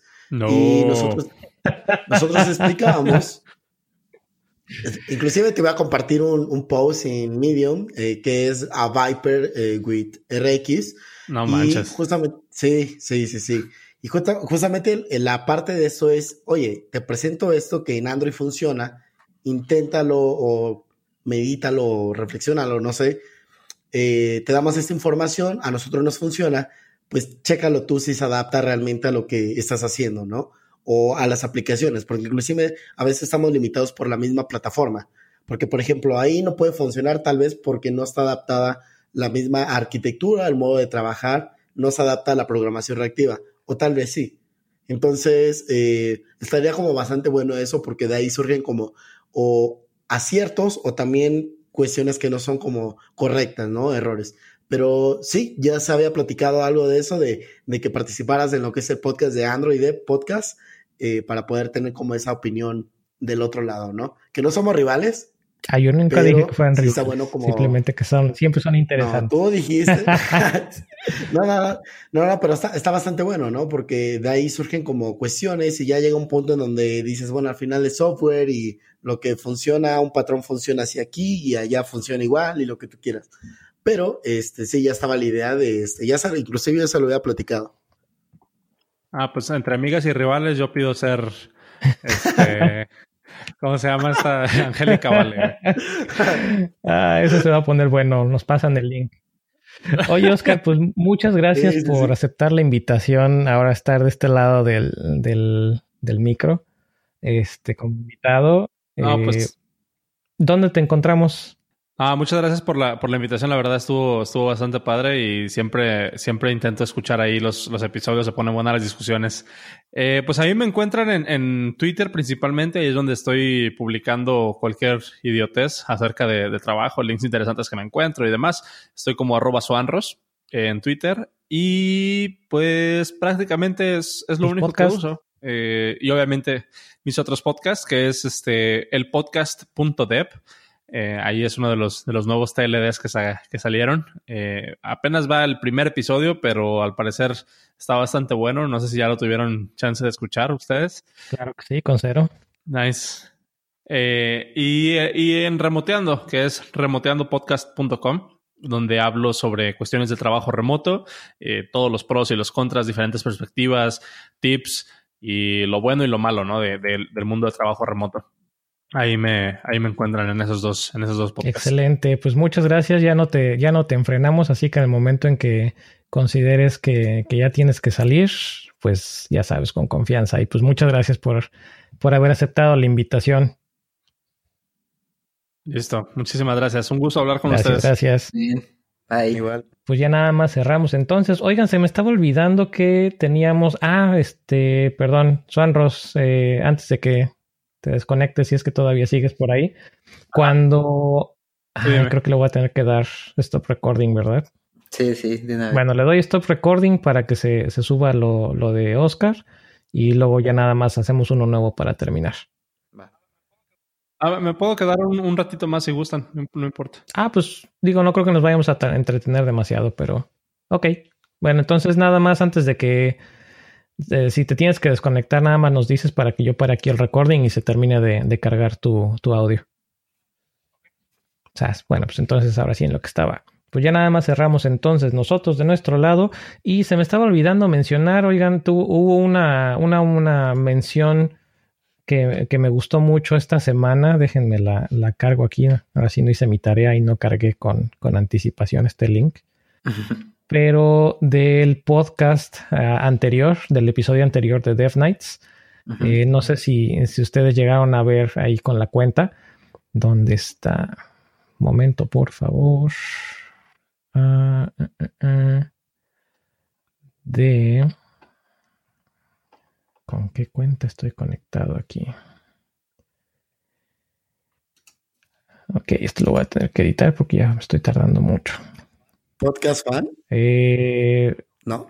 Ah, no, este es de. ah, es que sí, es, hubo una mención en específico del episodio anterior de uno de nuestros, de uno de nuestros suscriptores que le cayó como anillo al dedo el tema de, de testing porque en primera porque entendió muchos conceptos de lo que estuvimos hablando y en segunda creo que tuvo examen esa ah, semana que era de testing. Entonces todo, todo le cayó, pero no, no encuentro el, el tweet. LOL. Bueno, pero. Sí, ya sé. Bueno, más bien no, estoy conectado con la cuenta que no es en la compu, entonces por eso no la estoy, no la estoy viendo, pero ya más fácil aquí en el celular. Bueno, según yo, más fácil en el celular. Vamos a ver. Sí, eso se, puso bastante bueno, ¿eh? Nos fuimos a dos no, pues, horas. aquí ahorita también ya estamos sobre las dos horas. Acá lo tengo. Sí. Se llama Soter.ramírez y dice, se la rifaron, entendí muchas cosas, sigan hablando más de estos bonitos temas, me ayudaron especialmente hoy con mi examen, rifado y recomendado para escuchar. Eso es todo, gracias por salir al... por rescatarme, Mike. Es que ya cuando tienes, más de una cuenta ya se vuelve complicado encontrar. Que te acuerdes dónde estuvo ese tweet que leíste y que te acuerdes dónde, dónde está. Sí, ¿eh? Pues bueno, señores, ahora sí, es, creo que este, este tema daba para otra hora fácil de, de, estar platicando y estar comparando entre las diferentes plataformas y estar sacando las diferencias y las, los puntos en común. Pero pues como ya lo dijimos, ya llevamos un buen rato grabando y también para, para tener para respetar el tiempo de nuestros suscriptores, pues creo que hasta aquí llegamos el día de hoy. Muchas gracias. Igual luego podemos hacer una Ah, claro, y una tercera. tenemos tenemos pendiente también el tema de testing con, con, el lado de iOS, así que no te, no te vas a salvar de esa. No, va, adelante. Hecho. Bien, pues, pues Mike, Jacro, ¿algo más que quieran agregar? Pues nada, es todo de mi parte. Pues. Ok, pues entonces. Pues nada más hacer promoción otra vez de mi podcast, Android de Podcast. no, ya te voy a tener que cortar una, ¿eh? Sí, sí, ya. No, no, no. ok. Que aparte ya viene, viene algo, muy interesante que hace un rato platicábamos eh, por ahí, pero viene una propuesta muy interesante para el contenido en español relacionado con Google. Así que, mm. Eric, te lo voy a pasar para no, no es cierto. Ya saben que todas las propuestas son, son bien recibidas. Y de hecho, hablando de propuestas y de promociones, pues no podemos dejar de mencionar que todos los podcasts, que todos los podcasts de Swanros, eh, este podcast, eh, el de Android y muy probablemente si es un podcast, lo que está mencionando Jacro, muy probablemente también lo van a encontrar en este nuevo directorio de, de podcast que se llama podcast.fans. Eh, ya tenemos varios podcasts, está el de Android, eh, remoteando, el podcast.dev, te mamaste. Eh, por ahí hace rato también ya me contactaron de Women Who Code Monterrey, que sí están, sí les interesa formar parte también del directorio, así que ya saben, eh, cualquier, todos los episodios que se publiquen, ahí los van a poder ver si es que no, si es que no están suscritos o no les gusta suscribirse en algún cliente de podcast y si simplemente pues quieren ver los, los episodios nuevos o incluso quieren buscar en qué episodio salió eh, cierta palabra, también pueden utilizar el, directorio. Eh, se está indexando la descripción de todos los podcasts, así que no sé si de repente se acuerdan que en alguno de todos, de todos estos podcasts escuchaban algo acerca de Fibonacci, van a podcast.fans, usan el buscador para buscar la palabra Fibonacci y seguro les van a salir varios episodios ahí de donde, de donde se mencionó sin importar de qué podcast fue. Así que Así que ya saben, eh, está ese. No se les olvide mandarnos sus comentarios, ya saben, como siempre, por Twitter, por correo electrónico, directamente a nosotros. ¿Qué les pareció este episodio? Si quieren escuchar más episodios donde hacemos comparativas entre web y diferentes plataformas mobile. Eh, si tienen temas que les gustaría escuchar más a detalle o que tratemos nuevamente, pues ya saben, ¿no? Ahí estamos, devnights.mx y en todas nuestras cuentas respectivas. Perfecto. Muchas gracias a todos. Gracias Mike. Gracias Oscar de nuevo. Gracias Jacro. Gracias a todos. Nos estamos escuchando entonces. Y bye. Recuerden que pueden ser parte del show enviando sus comentarios a cualquiera de nuestras redes sociales o por correo electrónico a podcast.devnights.mx. No olviden suscribirse con su cliente de podcast favorito o visitando nuestra página podcast.devnights.mx. Mike es Shell Dandy en Twitter, Eric es Ruiz de Chávez en Twitter y yo soy David Jacro también en Twitter.